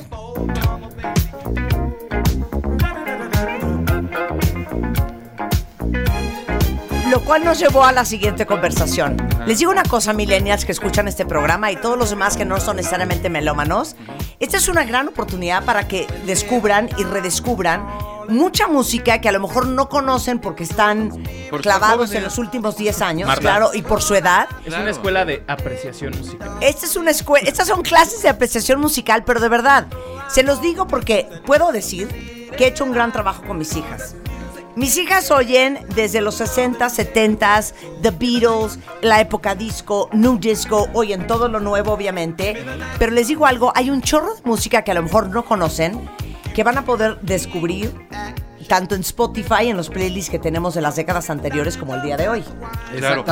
Uno de los grandes problemas, eh, aunque en Spotify tienes todo lo que existe de música, el problema es saber qué buscar, ¿no? Creo que esa es la gran, eh, la gran problemática y esperamos que estos programas sirvan, que de repente escuchen un tema de Mario, de Marta o mío, les guste y se eh, profundicen en, en Spotify, en ese artista y vayan descubriendo más y más discos. Ahí mismo vienen artistas rela- relacionados con los Exacto. cuales pueden escuchar algo similar. Y bastante interesante las curadurías que hacen, ¿eh? Porque Claro. tienen unas ligas bien hechas profesionales. Y me atrevo a decirles que ahora que estuvo tan de moda Quincy Jones por sus comentarios especiales, justo esta canción fue la primer canción que sacó Quincy Jones produciendo a George Benson para su sello, Key West. Este se llama Breezing, ¿no? El disco. Exactamente. Sí. No, este Es es, Give Me the Night. Este es el disco. es Give Me No, the el, Night. el disco, el disco, el disco. Sí, el disco se llama Give Me the Night. Sí. Y la canción se llama Give Me the Night. Sí, sí, sí. El, el Breezing es un anterior que era más este yaceado todavía y no era con la marca Key West. Claro. Que luego grabó hasta New Order. Ahí New Order fue parte de Key Pero van a oír desde esto que es super RB hasta un Joe Strummer de The Clash, que esto es algo que todo el mundo tiene que tener en, su, en sus playlists, que es Rock the Casbah. Pero hablemos un poco de qué pasó en los 80s desde el punto de vista, eh, vista de la visualidad, si eso existe, de la música. Eh, mira, me voy a meter un poco en el terreno de Mario, pero creo que los años 80 fueron muy importantes visualmente, principalmente por la aparición del videoclip. Sí. Eh, los artistas ya se eh, preocupaban por su aspecto, por su look, sus peinados, su ropa, cómo se veían, cómo se movían. Eh, antes no era tan importante eh, ese factor, ¿no? Así es, y además también es la época en que el sintetizador pasa a ser uno de los instrumentos primordiales de las bandas, cuando la dotación básica de una banda era el bajo, la batería, el teclado. Claro. Eh, y aquí el synth, bueno, se aplica a todos los géneros, porque realmente en todos los géneros, especialmente la New Wave, que luego se llamó synth pop o aquí llaman techno pop, tiene muchísimo que ver el synth que no se ha ido ni se irá nunca. Claro, y les digo una cosa, en esa época esto era totalmente revolucionario y esta canción representa mucho el cambio de cómo veíamos la música o cuando empezamos a ver la música, obviamente en MTV. I heard you on the wireless back in 52. Lying awake intently tuning in on you. If I was young, it didn't stop you coming through.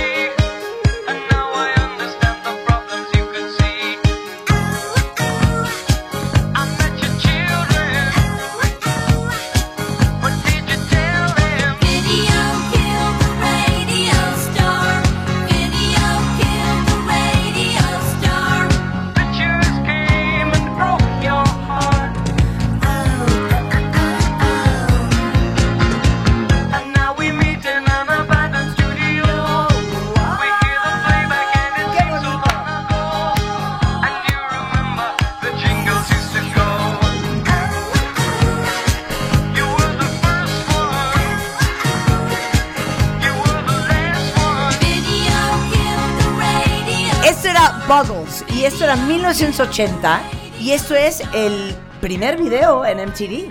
El primer video transmitido en MTV. Así es, y además este absolutamente mesiánico y visionario, porque bueno, lo que dices es totalmente cierto, o sea, sucedió. Video killed the radio star. Yo que me encargo de la sección de los covers espantosos, te extrañé mucho los covers terribles. que Yo también los programa. extrañé muchísimo. Porque ¿eh? sé que tienes un boncha ahí guardados. pero quiero de recomendarles el cover de esta, este clásico de Buggles con Erasure, en un álbum que se llama Others People's Songs, y viene una versión increíble de Video Kill the Radio Star y hay una versión imposible de conseguir porque la traté de conseguir para el programa de covers insólitos. Ahora les doy un fact millennial. Yo esta rola la descubrí con una canción de Nicki Minaj.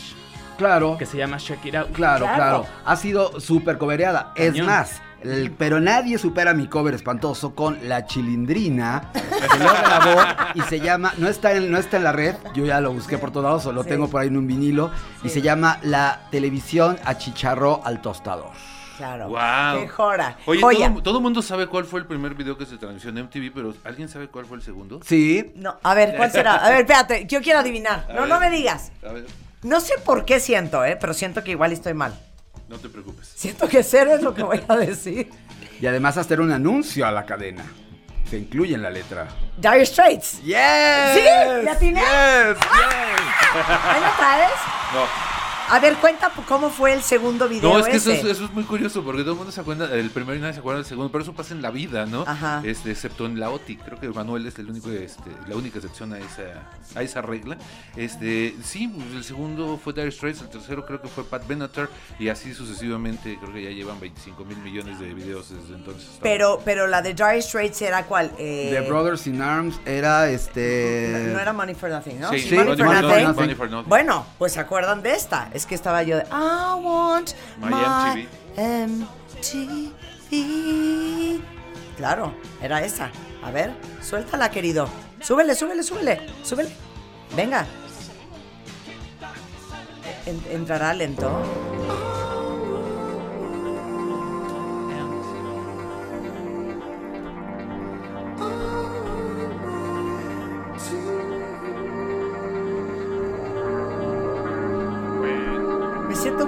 Orgullosa que la tenía la trivia. Sí, claro.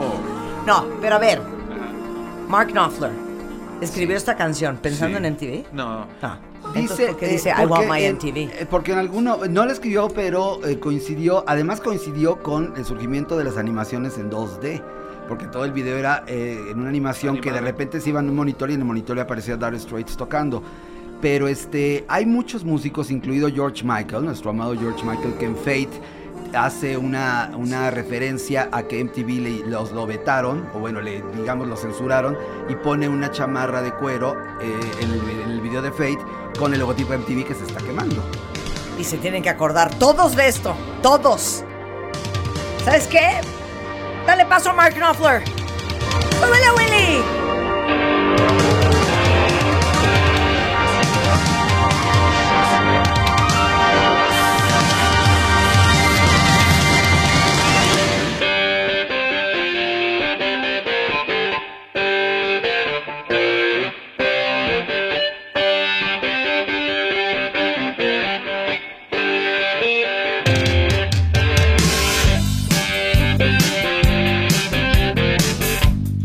Lo más grave de esta canción. La bailábamos. Sí. ¿Me explican la velocidad? A ver, ¿cómo se baila esta canción? Piénsenlo. Que tiene mucho ritmo. Consúltese la Gloria Calzada porque era el tema de su programa y lo bailaba. That's the way you do it. Money for nothing chicks for free. Pero no tiene la velocidad para bailar. Esto es como 90 prestaba- bits por minuto. Se prestaba para el peinado fluffy, para bailar este baile como de Daniela Romo, de- todo el tiempo Claro. así. Es que les digo una cosa, eh, seguramente la gente en nuestro vuelo se acordará, pero la cadena de tele MTV en esa época era lo máximo, porque literal era pocas oportunidades que tenías para conseguir o ver la canción que te gustaba. Y como tenían una lista de rotación bastante apretada, pues bastara que esperaras dos horas para que volviera a salir la de Take On Me de Ajá, ¿no? Y luego se empezó a transformar, perdón, en una caca. Ah, no, o bueno, sea, sí. con reality shows, con, con The, Real, The Real House, o no sé cómo se llama, luego Jersey Shore. Eso no era MTV antes. Reality kills the video star después, ¿no? Exactamente. Algo así Exacto. pasó. Y, Claro. este- y Shakira le hizo, hizo a un lado a todos los rockstars, porque pues se convirtió en un canal que ponía mucho más ese tipo de música. Lo que sí vale la pena son las animaciones, digo que surgieron a partir de Liquid Television, y evidentemente BBC Butthead y todos estos pioneros. Sí. Exacto, que sí son grandiosas las, las animaciones, pero como bien dice Marta, los realities lo convirtieron. Se los juro que sí. ¿Se acuerdan de los BJs? Downtown Julie Brown, este, Martha Quinn. Eh, eh, había un Yo veía a chorro de Ricky BJs. Ratman con Headbangers Ball. Increíble, pero increíble. Ahora hay que mencionar algo muy importante. Cuando surge MTV en Estados Unidos, nosotros no lo veíamos en México. Solo los que tenían parabólica podían ver MTV. Yo me acuerdo de haber llevado mis, mis este, cartuchos de VHS con mis amigos y decirles, grábamelo a la velocidad más lenta que quepan 8 o 10 horas de videos y vengo por ellos mañana, ¿no? Y me los dejaban grabando toda la noche y ya tenía Claro, forma de Porque verlo. inclusive las cortinillas y los comerciales y todo eran parte Era- de este rollo pop, por porque supuesto. todo estaba cuidadísimo y todo tenía una dirección de arte inmaculada. Aparte pasan muchas otras cosas en los años 80 bien interesante musicalmente hablando. A ver, Una, una gran cantidad de géneros surgen, ¿no? Ya mencionó Mario lo que es el tecnopop, el pop, el, eh, el- el pop sintetiz- sintetizado, como se le llama. Eh, pero también, por ejemplo, a los que les gustaba el, el- el rock, había muchas opciones bien interesantes. ¿no? Ok, ¿por qué no pones tú mucho rock? Eso voy a hacer. Mario y yo vamos a poner otras ella. cosas. Vamos a poner techno, vamos a poner new romantic, R&B. vamos a poner R&B. Claro. Pero no es están más, peleados, ¿eh? No, no estamos Sí. peleados. Oigan, este, esta es la que seguramente nos acordamos todos de Ajá, ¿no? Ajá. Pero les digo una cosa, Ajá, yo siempre he sido pro lados B. Siempre he sido la desconocida del álbum. Y justamente de este mismo álbum, para mí la mejor canción de Ajá es esta que suena así.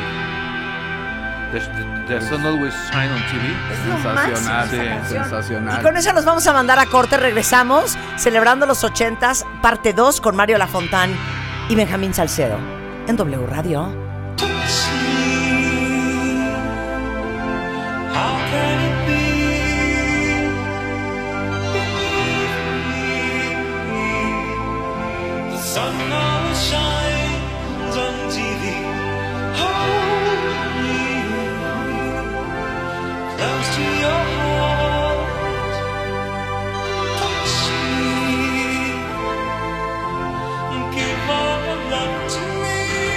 Y ahorita agárrense porque aquí es cuando prende. ¿Listo?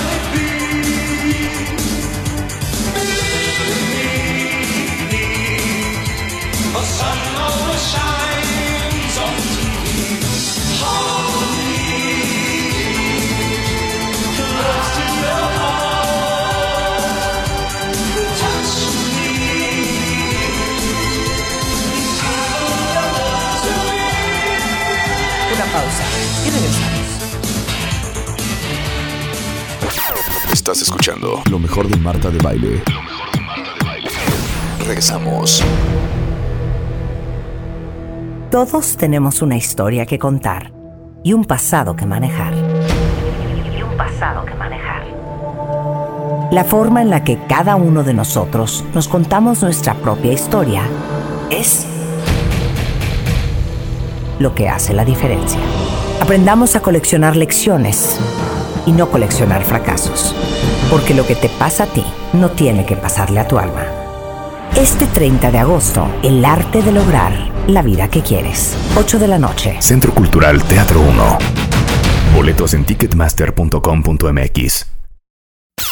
Este mes, en Revista MOA, la Vero is back. Verónica Castro regresa a la televisión y nos comparte su infancia, sus amoríos, su maternidad y lo duro que le ha chambeado. ¿Tienes una relación infernal con tu mamá? ¿Cómo sanarte de una madre cruel, narcisista y ausente? Home Office, trabajar desde casa, ¿es para ti o no es para ti? Además, el sexo en pareja, cómo reencender la llama del amor. MOA Agosto, más de 130 páginas de conocimiento, amor y reconciliación maternal. Una revista de Marta de Baile. Estás escuchando. Lo mejor de Marta de Baile. Regresamos. Pura música 80 es la segunda parte de nuestra celebración de cultura pop. Y está muy, buen, muy bien, Benjamín Salcedo, muy buena elección. ¿Te ¿Qué quieres gusta? decir? Pero Después- llegas al Sin Point, ¿eh? Después de siete años de estar alejado de los escenarios, regresa el señor Bowie a dar conciertos a Estados Unidos en 1983 con este disco que este, fue todo un éxito. Modern Love se llama la canción Let's Dance el disco. Una joya. ¡Súbele, Willy! But I try,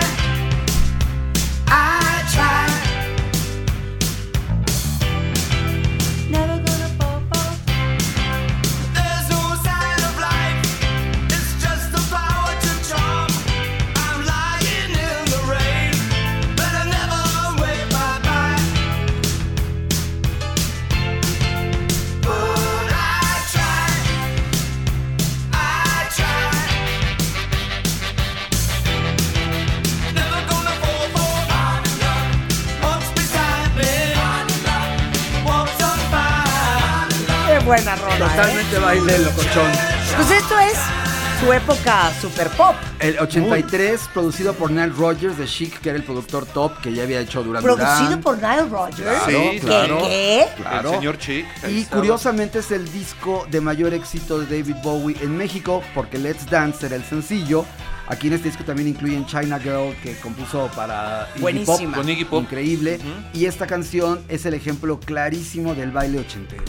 Sale con su Totalmente. pelito corto, aquí con A ver, pelito. mátasela, A ver, mátasela. pidieron High Energy. Así. Bueno, nos vamos Así, al- pidieron High Energy. ¿Qué onda con el High Energy? ¿Por qué todo el mundo dice High Energy Polymarch? Mira, Polymarch era, eh, este, sigue siendo eh, el sonidero más importante y el que se dedicó a difundir esta música High Energy, que es un derivado de la música disco, más sintetizado.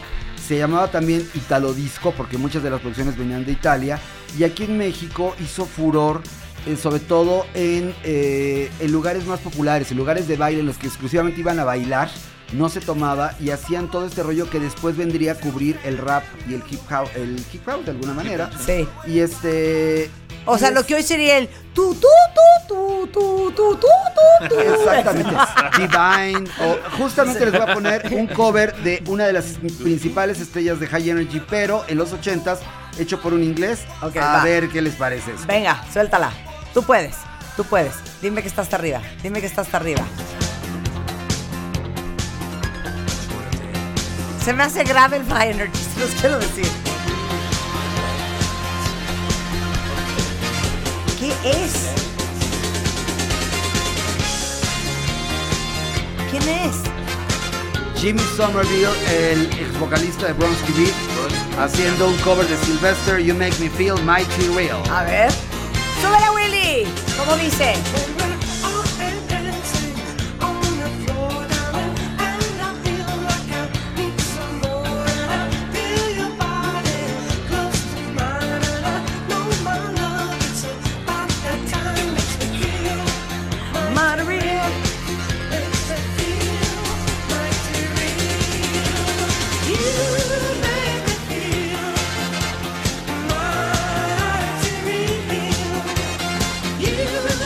Ok, esto es lo que hay que matar.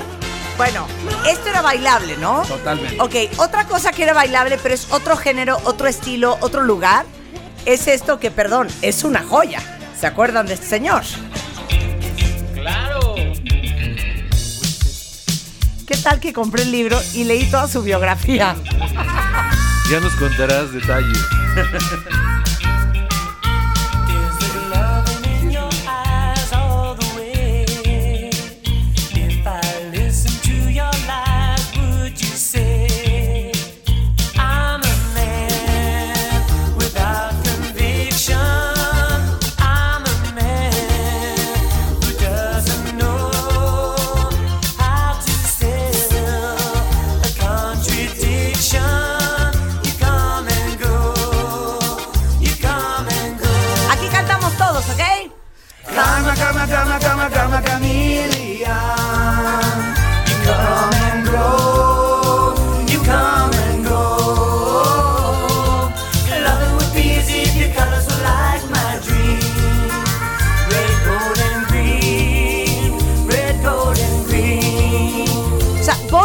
Y The Culture Club, o sea, en la escena de la música, ¿qué será? Como post-punk en esa era, New Wave. en, en, en Covent Garden, también, New. Wave. Era, era toda una revelación porque Boy George hacía algo que en aquella época era muy inusual, que era maquillarse la cara, eh, vestirse un poco en drag. En drag, y- pero fíjate que tomando la esencia del reggae y de las raíces jamaicanas. Jamaiquinas, claro, Jamaiquinas, totalmente, jamaiquinas. Con dreadlocks. En esa época en el New, en el New Romantic es muy abierta esta, esta onda, o sea, está muy, muy per- es muy permisible, ¿no? Eh, los mismos Duran Duran, eh, tú ves a Nick Rose y sale con el pelo rojo, Maquillado. maquillado y con Sí. delineador y, Que y- el y- papá de y- todo y- eso sin duda es David Bowie. David Bowie lo inicia, David claro. Bowie es el papá del glam y del glam todo mundo comenzó a maquillarse. Pero les digo una cosa, de, de Culture Club, desde esta hasta otra que es una joya, ¿me- ¿la puedo poner? Claro. Bueno, viene It's a Miracle, Miss Me. War, Miss Me, que es buenísima. Este, pero de las que más me gusta de Culture Club, que me parece una verdadera joya, es. Yo tengo una duda. ¿Alguna vez le entendieron a Di- los videos? dinos Millennial. Alan va a representar a los Millennials. ¿Alguna ¿sabes? vez le entendieron algún video de Culture Club? Yo este de Karma, cero. Eh, eh, Karma Sí, se trataba de ¿Sabes bailar. por qué? Porque está en la letra finalmente de una manera bastante eh, amable está diciendo que es un drag. Lo o sea, amo. Karma Chameleon es estoy cambiando, cambio cada vez porque estoy cambiando mi... mi- mi Soy figura. un camaleón. Exacto. Soy un camaleón. Y aquí en México lo hizo Yuri. Karma Camaleón. Mario La Fontana eres lo máximo. Él nos va a decir quién en México coverió, porque ya me di cuenta que se la la sabe toda. Bueno, ¿se acuerdan de esta? Time. No, bueno, o sea, Sí, claro. ya. De sus piezas más finas y un cantante de R&B estupendo. Esto es una Con joya. cuerdas. Se llamaba Time. Clock of the Heart.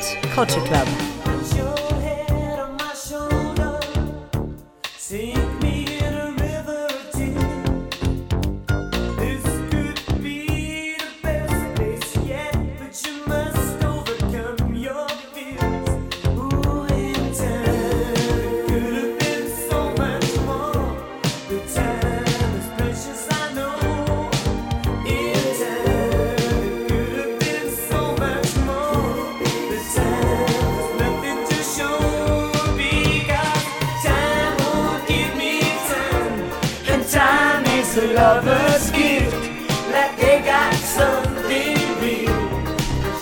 Todo esto arriba en Spotify, ¿ok? No cunde el pánico. A ver, mátenme a Culture Club. A ver, ahí les A va, ver. esto es un grupo que no tuvo mucha trascendencia. Este disco fue tal vez el más importante de ellos, pero esta canción es muy buena.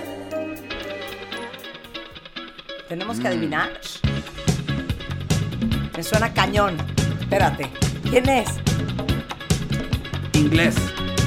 Sí, perdón, podría ser Duran Duran en sus inicios. Parece el bajo. Está un poco rápido para ser Durán. Es otro de tus favoritos.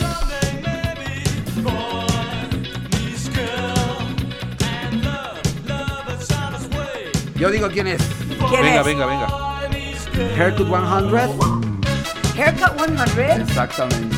Con Gran Favorite. Shirt. Favorite Shirt se llamaba esta canción. Tiene un toquecito de ska, de funky y de algo muy inglés, porque bueno, fue un grupo importante. En Inglaterra tuvo varios éxitos y el cantante era buenísimo, Nick Kershaw. El bajista es súper Oye, Nick, Car- Nick, Nick Kershaw de Wouldn't It Be Good? Entonces este es Nick Haywood. Nick Hayward. Sí, Ok. el que yo digo es Nick Haywood, el que Ah, tú dices, estás Es correcto. Nick Es Nick Kershaw. Sí. Ok, a ver, mátasela. Ok, pues esto está pachecón, pero les juro que fue un éxito importante de discoteca. A ver. Y se bailaba en el 81, absolutamente neoyorquino, y viene de una de las bandas, mm, son miembros de una de las bandas más importantes de los 70s y 80s de New Venga. Wave. Aquí les va.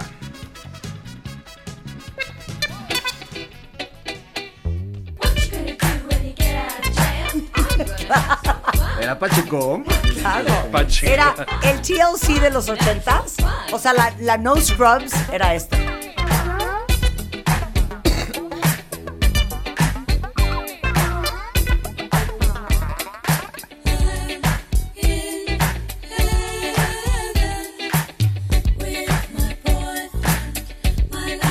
Estamos oyendo Genius of Love de Tom Tom Club, que era una banda formada por Tina Weymouth y su marido Chris Franz, que eran parte de los Talking Heads, la bajista de los Talking Heads. Era toda la base rítmica de los Talking Los Heads. bajistas son básicos, los bajistas siempre los hacen menos y un grupo sin bajista no existiría. El bajo es primordial.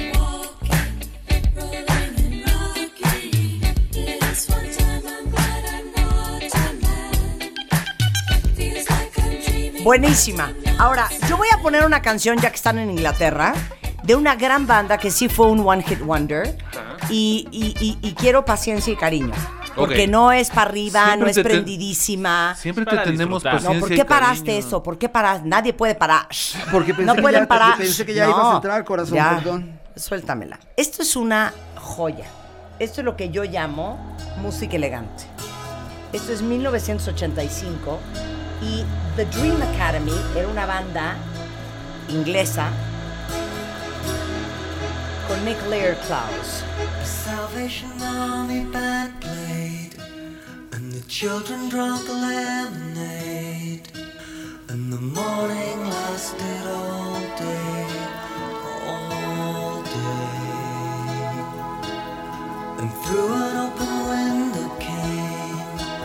like Sinatra in a younger day, pushing the town away.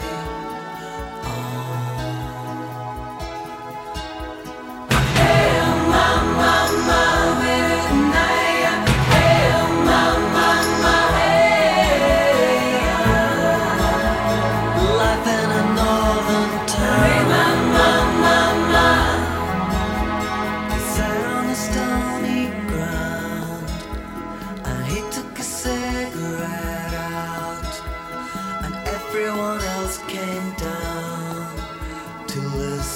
Queremos su opinión de esta canción en Twitter, ándele. He said in winter 1960. Ya cambiamos el ritmo. Ya nos cambiaste el Pero ritmo. es que la orquestación, esa es la palabra Es muy correcta, bonita, Para claro. esta canción es súper bonita. bonita. Oigan ahorita qué bonito prende. Y qué robusto se oye. Oigan esto.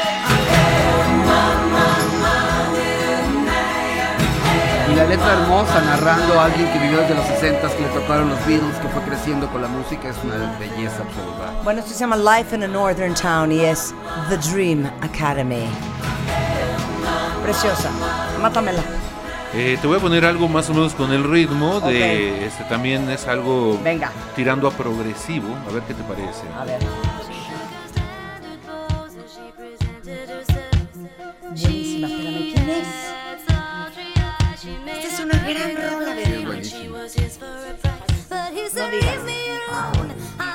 Ah, bueno, es la versión otra de quién sabe quién, de Hall Oates. De Family Man. Eh, la de Hall Oates es cover, esta es la original. Esta es la original.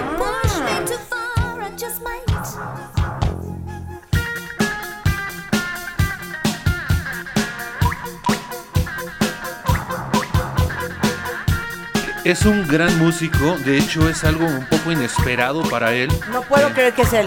Mike Oldfield.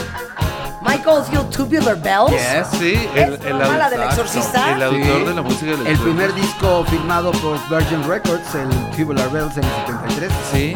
Esto, esto viene en Five Miles Out. Se llama Family Man.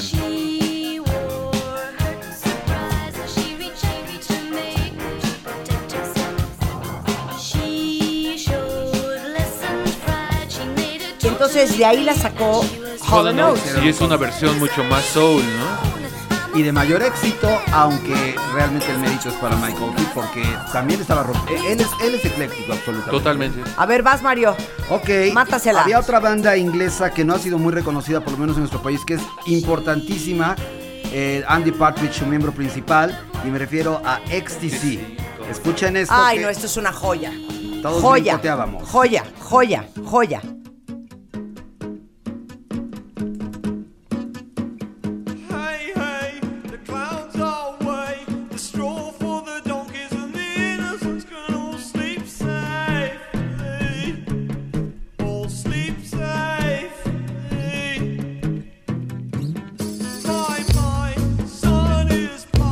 Miedo, ahorita prende.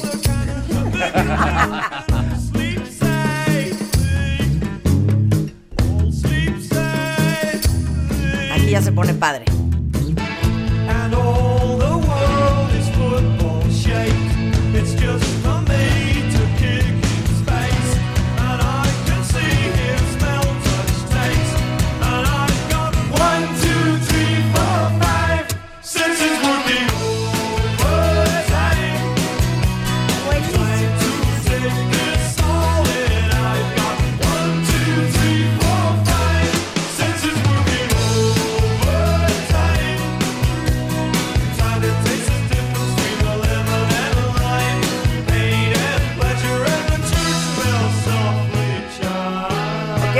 Que matar?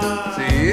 Ok, ahora que fui a ver a Luis Miguel Antier y que estamos en Inglaterra, ¿Hoy sí llegó? este, sí, sí, sí fue, eres una perra. Y muy bien, ¿eh? Y muy bien además. Muy bien, muy bien, muy bien.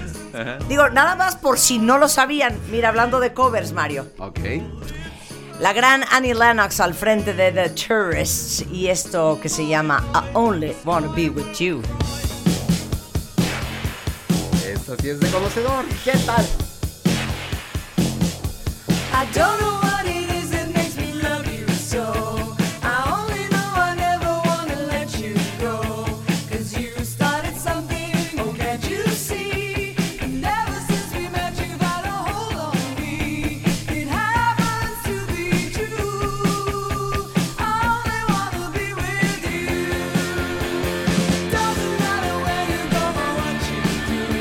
The Tourists y es Annie Lennox al frente en los vocales y esta canción que está rayando 80 es I Only Wanna Be With You y es una joya. ¿Cómo se llama la de Luis Miguel? Eh, Ahora te puedes ahora te- marchar. Ahora te puedes marchar, claro. Y es, es un hit original, es una canción originalmente hit en Inglaterra con Dusty Springfield, que era la Barbra Streisand inglesa, y que se ha hecho en muchas versiones. Y vale la pena, qué bueno que mencionaste The Tourist, porque The Tourist ya estaba Dave Stewart en la agrupación. Ya estaban los dos que luego fueron Eurythmics. Claro. Y bueno, Dave Stewart también importantísimo músico. So listen, honey. Una gran canción, ¿eh? Muy buena. A ver, ¿quién va a matar? ¿Quieres poner Yo, yo, un. Alan? A ver, vamos a ver qué Yo voy nos a pone poner Alan. una Venga, que es de no. 1982, que igual es de una banda inglesa, y la escuché apenas en una película francesa que se llama Call Me By Your Name. que se Ok, acaba de estrenar. vamos a ver si adivinamos nosotros cuál es. ¿Cuál es? Va. Yo ya la vi. Ven. ¿Cuál es? Psychedelic First. ¡Eso! The Psychedelic First. ¿Pero cuál Grandioso. Love My Way? Eso es todo nuestra onda. Amé esa canción. Perfecto, en ese plan se van a poner. Aquí está. Voy yo, voy yo, voy yo. ¿eh? Voy yo, voy yo, voy yo, voy yo. Voy yo, voy yo. George. Boy George, siempre decimos Boy George, eso lo decimos en la Eh, escuela. ¿Cuál es The Psychedelic First? The Ghost in You. The Ghost in You. The Ghost in You. Psychedelic First es otra banda ochentera que vale mucho la pena que rescate el cuentavientes. ¿Con qué vas a mandar a corte? Ben? Voy a mandar a corte con un dios de la guitarra del rock, haciendo algo bastante accesible.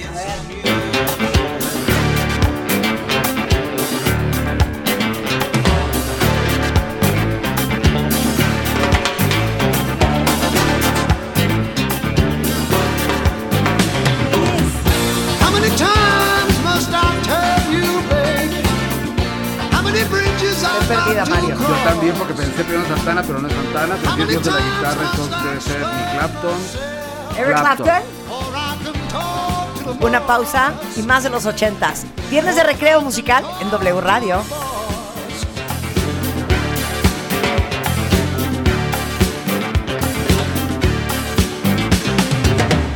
How many times must I say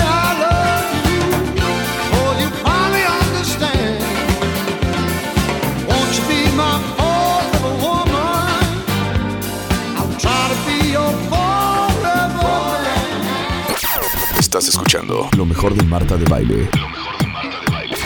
Regresamos. Este mes, en Revista MOA, la Vero is back. Verónica Castro regresa a la televisión y nos comparte su infancia, sus amoríos, su maternidad y lo duro que le ha chambeado. ¿Tienes una relación infernal con tu mamá? ¿Cómo sanarte de una madre cruel, narcisista y ausente? Home Office, trabajar desde casa, ¿es para ti o no es para ti? Además, el sexo en pareja, cómo reencender la llama del amor. MOA Agosto, más de 130 páginas de conocimiento, amor y reconciliación maternal. Una revista de Marta de Baile. Este mes, en Revista MOA, la Vero is back. Verónica Castro regresa a la televisión y nos comparte su infancia, sus amoríos, su maternidad y lo duro que le ha chambeado. ¿Tienes una relación infernal con tu mamá? ¿Cómo sanarte de una madre cruel, narcisista y ausente? Home Office, trabajar desde casa, ¿es para ti o no es para ti? Además, el sexo en pareja, cómo reencender la llama del amor. MOA Agosto, más de 130 páginas de conocimiento, amor y reconciliación maternal. Una revista de Marta de Baile. Oigan, sigo en shock con la Casa de las Flores. O sea, no puedo creer, no doy crédito, me carcajeo porque les digo una cosa, esto es casos de la vida real, ¿eh?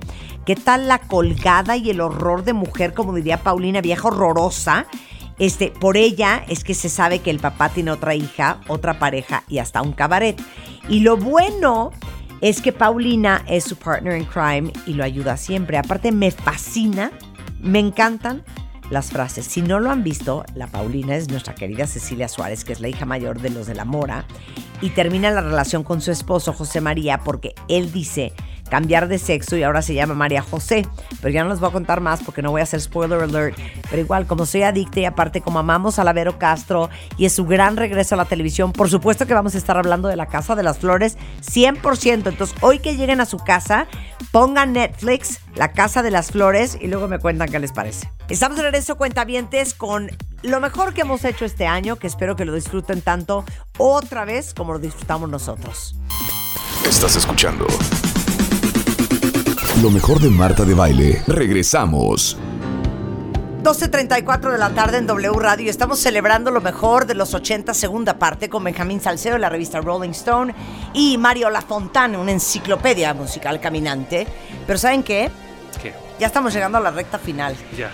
Qué grueso, ¿no? Les digo una cosa, cómo es impresionante cuando uno está haciendo algo que le gusta, puedes hacerlo horas y horas y horas. Yo podría hacer esto que estamos haciendo ahorita, cuentavientes. ¿Tres horas al día? No, lo podría hacer hoy hasta como hasta las 6 de la tarde.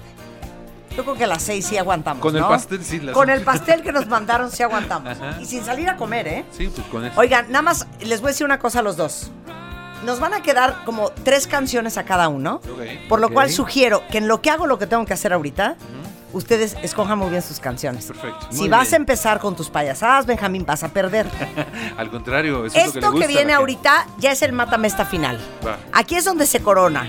¿Quién pone la mejor música ochentera? ¿Si Benjamín Salcedo, Mario Lafontán o su servidora, la señora Marta de baile? Duelo a muerte. La ley del más fuerte.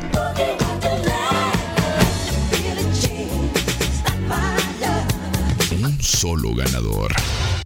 A ver, matamesta. ¿Están listos? Venga. Ok, va la primera ronda. Ochentas. Va. Libre estilo. Va. Empiezas. Freestyle. Benjamín Salcedo. ¿Voy yo? Vas. Va. Y ustedes califican, ¿eh?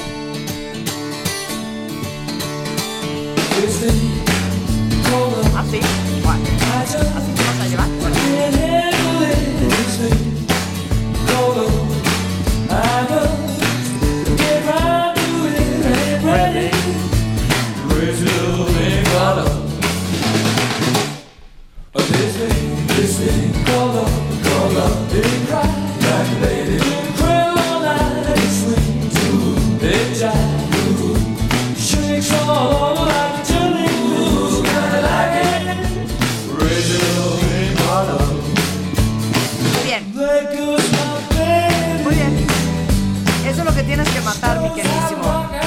Venga, mi Mario, venga.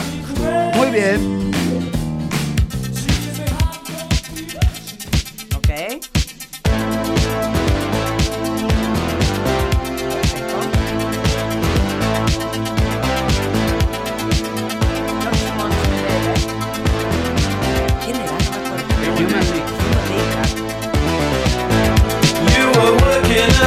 waitress in a cocktail bar.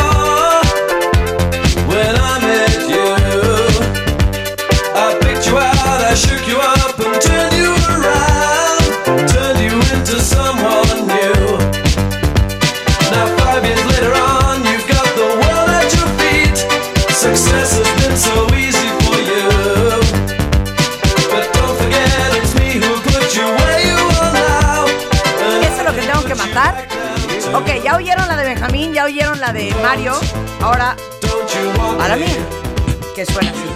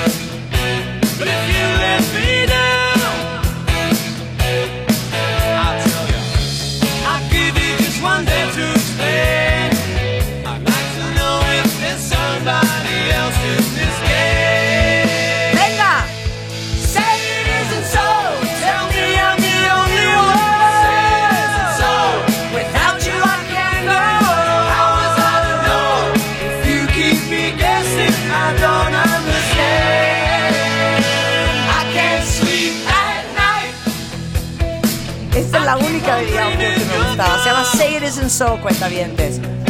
A ver, más La única la... que te gustaba. Es la única que me gustaba.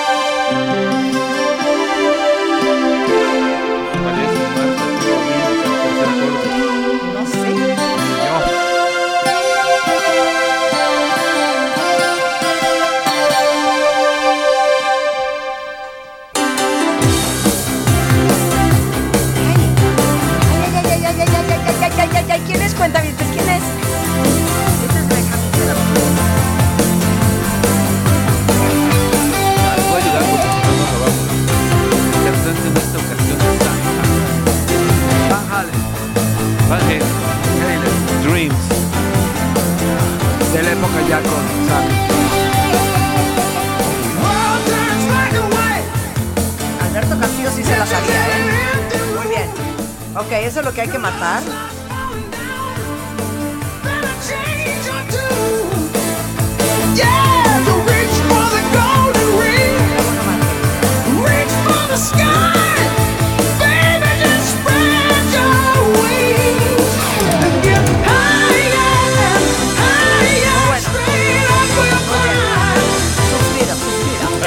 Ok, mátala Mario.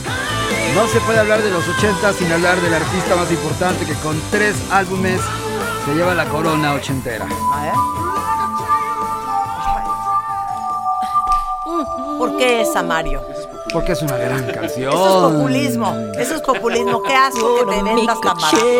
Es una canción grandiosa, es una producción magnífica, es elegantísimo, es visionario, es Gonna feel real good. Gonna make a difference. Gonna make it right. As I turn up the collar on my favorite winter coat, this wind is blowing my Y a mí mind. es de las pocas del que me gusta. I see the kids in the Y yo casi street soy muy with Michael not enough to eat. Who am I to be blind, pretending not Pero mata, mata, mata, mata. tú. A sonorous disregard, a broken bottle top, and what Esto es lo que hay que matar. No está fácil, ¿eh? No está fácil, pero les digo una cosa. Yo siento, tengo la certeza que lo voy a lograr. Con esto voy yo. Cheers for fears, everybody. Wants to rule the world.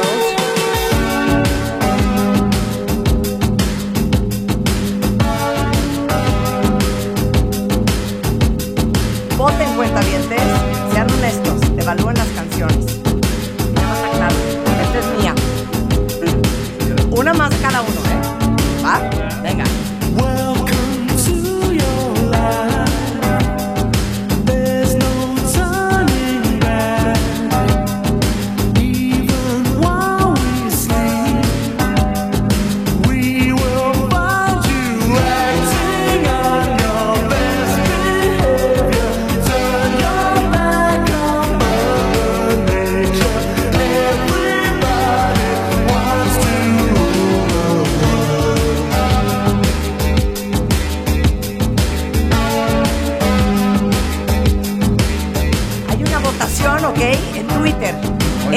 búsquenla y ahí votan quién ha puesto mejores rolas. Benjamín Salcedo de Rolling Stone, Mario Lafontán, en moi. Mátame esta. Ahí voy, voy yo, ¿eh? Mátame, mátame a Tears for Fear.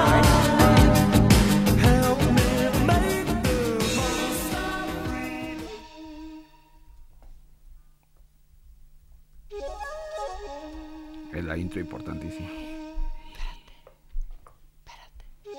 Ah, perra, puerca. Eso es ser populista. Arrastrada. Miren, miren a quién tenía Mira, yo listo. Ya tenía Mario a Peter Gabriel, ¿eh? No tu lista, Mario. No, no, no. Pero es que ya la- todo cambia en este momento. Ok. Entonces, denme un momento que todavía no estoy listo. Ok, perfecto. Hace unos minutos Mario estaba ganando la encuesta. Ahora la encuesta la está ganando Marta de Baile. Ahí está, ¿eh?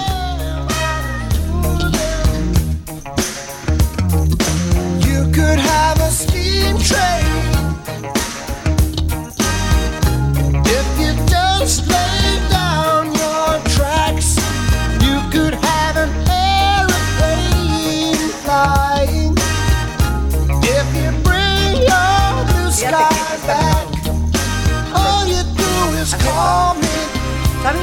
gustó? La colaboración que hizo con Forest. Peter Gabriel. Muy bueno. Ok. Esto hay que matar, Sledgehammer, Mario. Ok. ¿Tú ya estás- te sientes estoy preparado? Preparadísimo. Ok, suéltala. Con esto va Mario, La Fontana. Populista, puerco, arrastrado. Eso se llama ser. Trabajar para el pueblo que nos gusta la música popular.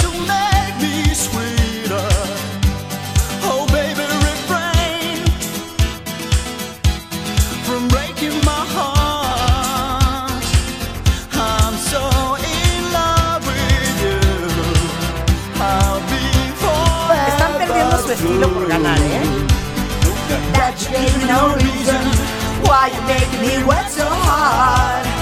That you give me no, that you give me no, that you give me no, that you give me no soul. Aquí viene Ricardo Muñoz, el director de W Radio, y me acaba de hacer una reverencia a mí. El señor está gustando de mi música. ¿Sabes qué, Ricardo? Están tan desesperados por ganar que ya están, ya están vendiéndose. ¿Sabes qué? Esto tengo que matarte, Mario. Súbeme el podo hasta arriba. Esto se hace así.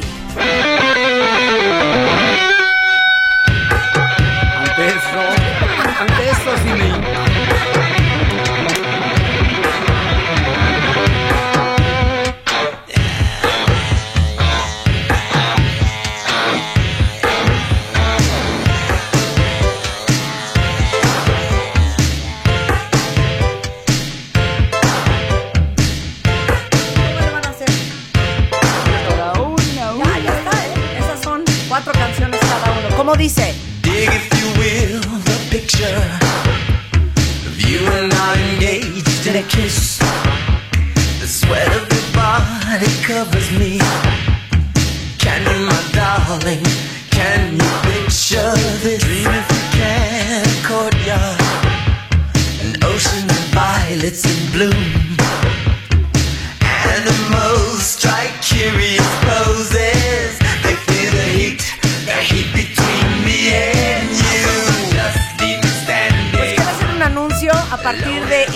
Lunes a las 10 de la mañana, Ricardo Muñoz.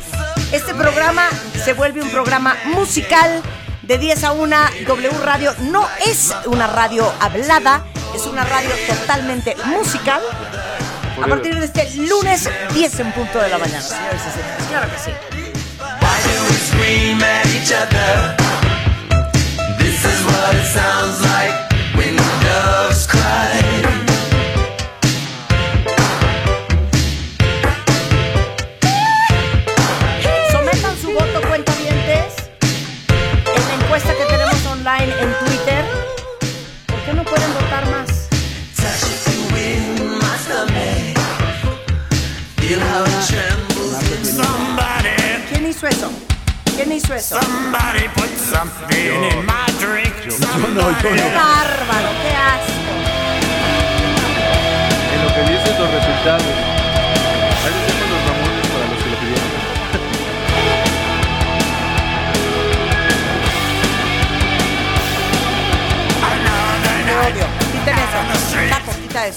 eso. Dan los resultados. Te lo juro que hasta me alteré. Soy el INE. Fue broma rockera. Del Jarro Café 84. No están pudiendo accesar a la votación. Ay, sí, claro. Se, Se cayó el juro. sistema. Se cayó el sistema. Como iba ganando yo, se cayó el sistema, de verdad, Marta. En este momento cerramos esta segunda parte de lo mejor de los ochentas con Benjamin Salcedo, Mario Lafontán, Marta de Baile, en W Radio, Viernes de Recreo. Lo siguiente que van a escuchar es lo mejor de los noventas. En los siguientes viernes. Sin embargo, tenemos que dar el resultado de esta última vuelta de Matamesta, en donde participamos los tres. Me siento como Lupita Jones. Estoy, estoy un tanto sorprendida, Gracias. me siento confundida, tengo miedo, porque el cuentaviente ha emitido su voto. En tercer lugar de esta ronda de Matamesta Ochentero está nada más y nada menos que Benjamín Salcedo. Voto por voto, Dignísimo. voto por voto y casilla por casilla. No acepto el resultado. Voy a cerrar a qué, a este Con Tlalpan. el 20% de los votos, Benjamín Salcedo quedas en tercer lugar. Voy a cerrar Tlalpan. Estoy en total desacuerdo. En segundo lugar, con el 35% de los votos, está. Y en el momento en que diga su nombre significa que el nombre que no se mencione es el ganador o la ganadora. Con el 35% de, las de los votos, está en segundo lugar, con la medalla de oro, De plata. de plata, perdón. El señor, la señora, la señorita, el joven, la señorita Marta de Baile. En primer lugar, Mario Lafontán, el ganador de la Gracias, gracias, muchas gracias. Tengan la certeza, cuentavientes, que todo lo que pusimos el día de hoy está arriba en Spotify, en el playlist Marta de Baile, titulados 80, segunda parte. Pónganme algo animado para despedirme, no a Sharday, que me va a dar ganas de matarme, ¿verdad? Este, ¿qué me queda más que decirles que los amo, que los quiero? Igual, que, corazón. que me han llenado de Que inspiración. volveremos, que volveremos. estamos muy contentos de una forma u otra de haber puesto música hoy en la radio mexicana. Muchas gracias, Benjamín Salcedo. Un- un placer, La revista siempre. Rolling Stone a la venta en todo el país, puesto su periódico, tiendas de autoservicio. ¿Quién traes en la portada? A la horrorosa Dua Lipa, que casi no le gusta a nadie. Este, ahí está. Muy en todo su esplendor. Sensacional. Mi queridísimo eh, Benjamín Salcedo lo encuentran en arroba Benjamín Salcedo en Twitter. Igualmente, Mario Lafontán es Lafontán Touch en eh, redes sociales. Muchas gracias, Mario. Corazón, un placer. Es, soy muy feliz de colaborar contigo. Eh, Y más de cuando ganas. ¿verdad? Te Eh, mucho eh, Es que me, me voy hinchadísimo. No dejen de ver, por favor, Farándula 40 y Grita Radio en la semana. Estoy de acuerdo. Y yo creo que vale la pena despedirnos con una canción, eh, pues muy representativa de la, de la vida nocturna, este, de los ochentas, canción que bailamos, canción que disfrutamos. Y con esto los dejamos ir al fin de semana. Pasen a muy bien, cuentavientes.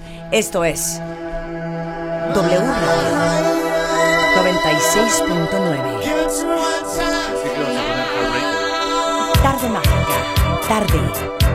WFM. Deja vu. Deja vu. Mucho más el resto de la tarde en W Radio. Pásenla muy bien. Esto se llama Relax, Don't Do It. Yes, Frankie goes to Hollywood. Relax, don't do it when you wanna go to it. Relax, don't do it when you wanna come. Relax, don't do it when you wanna suck it to it. Relax, don't do it when you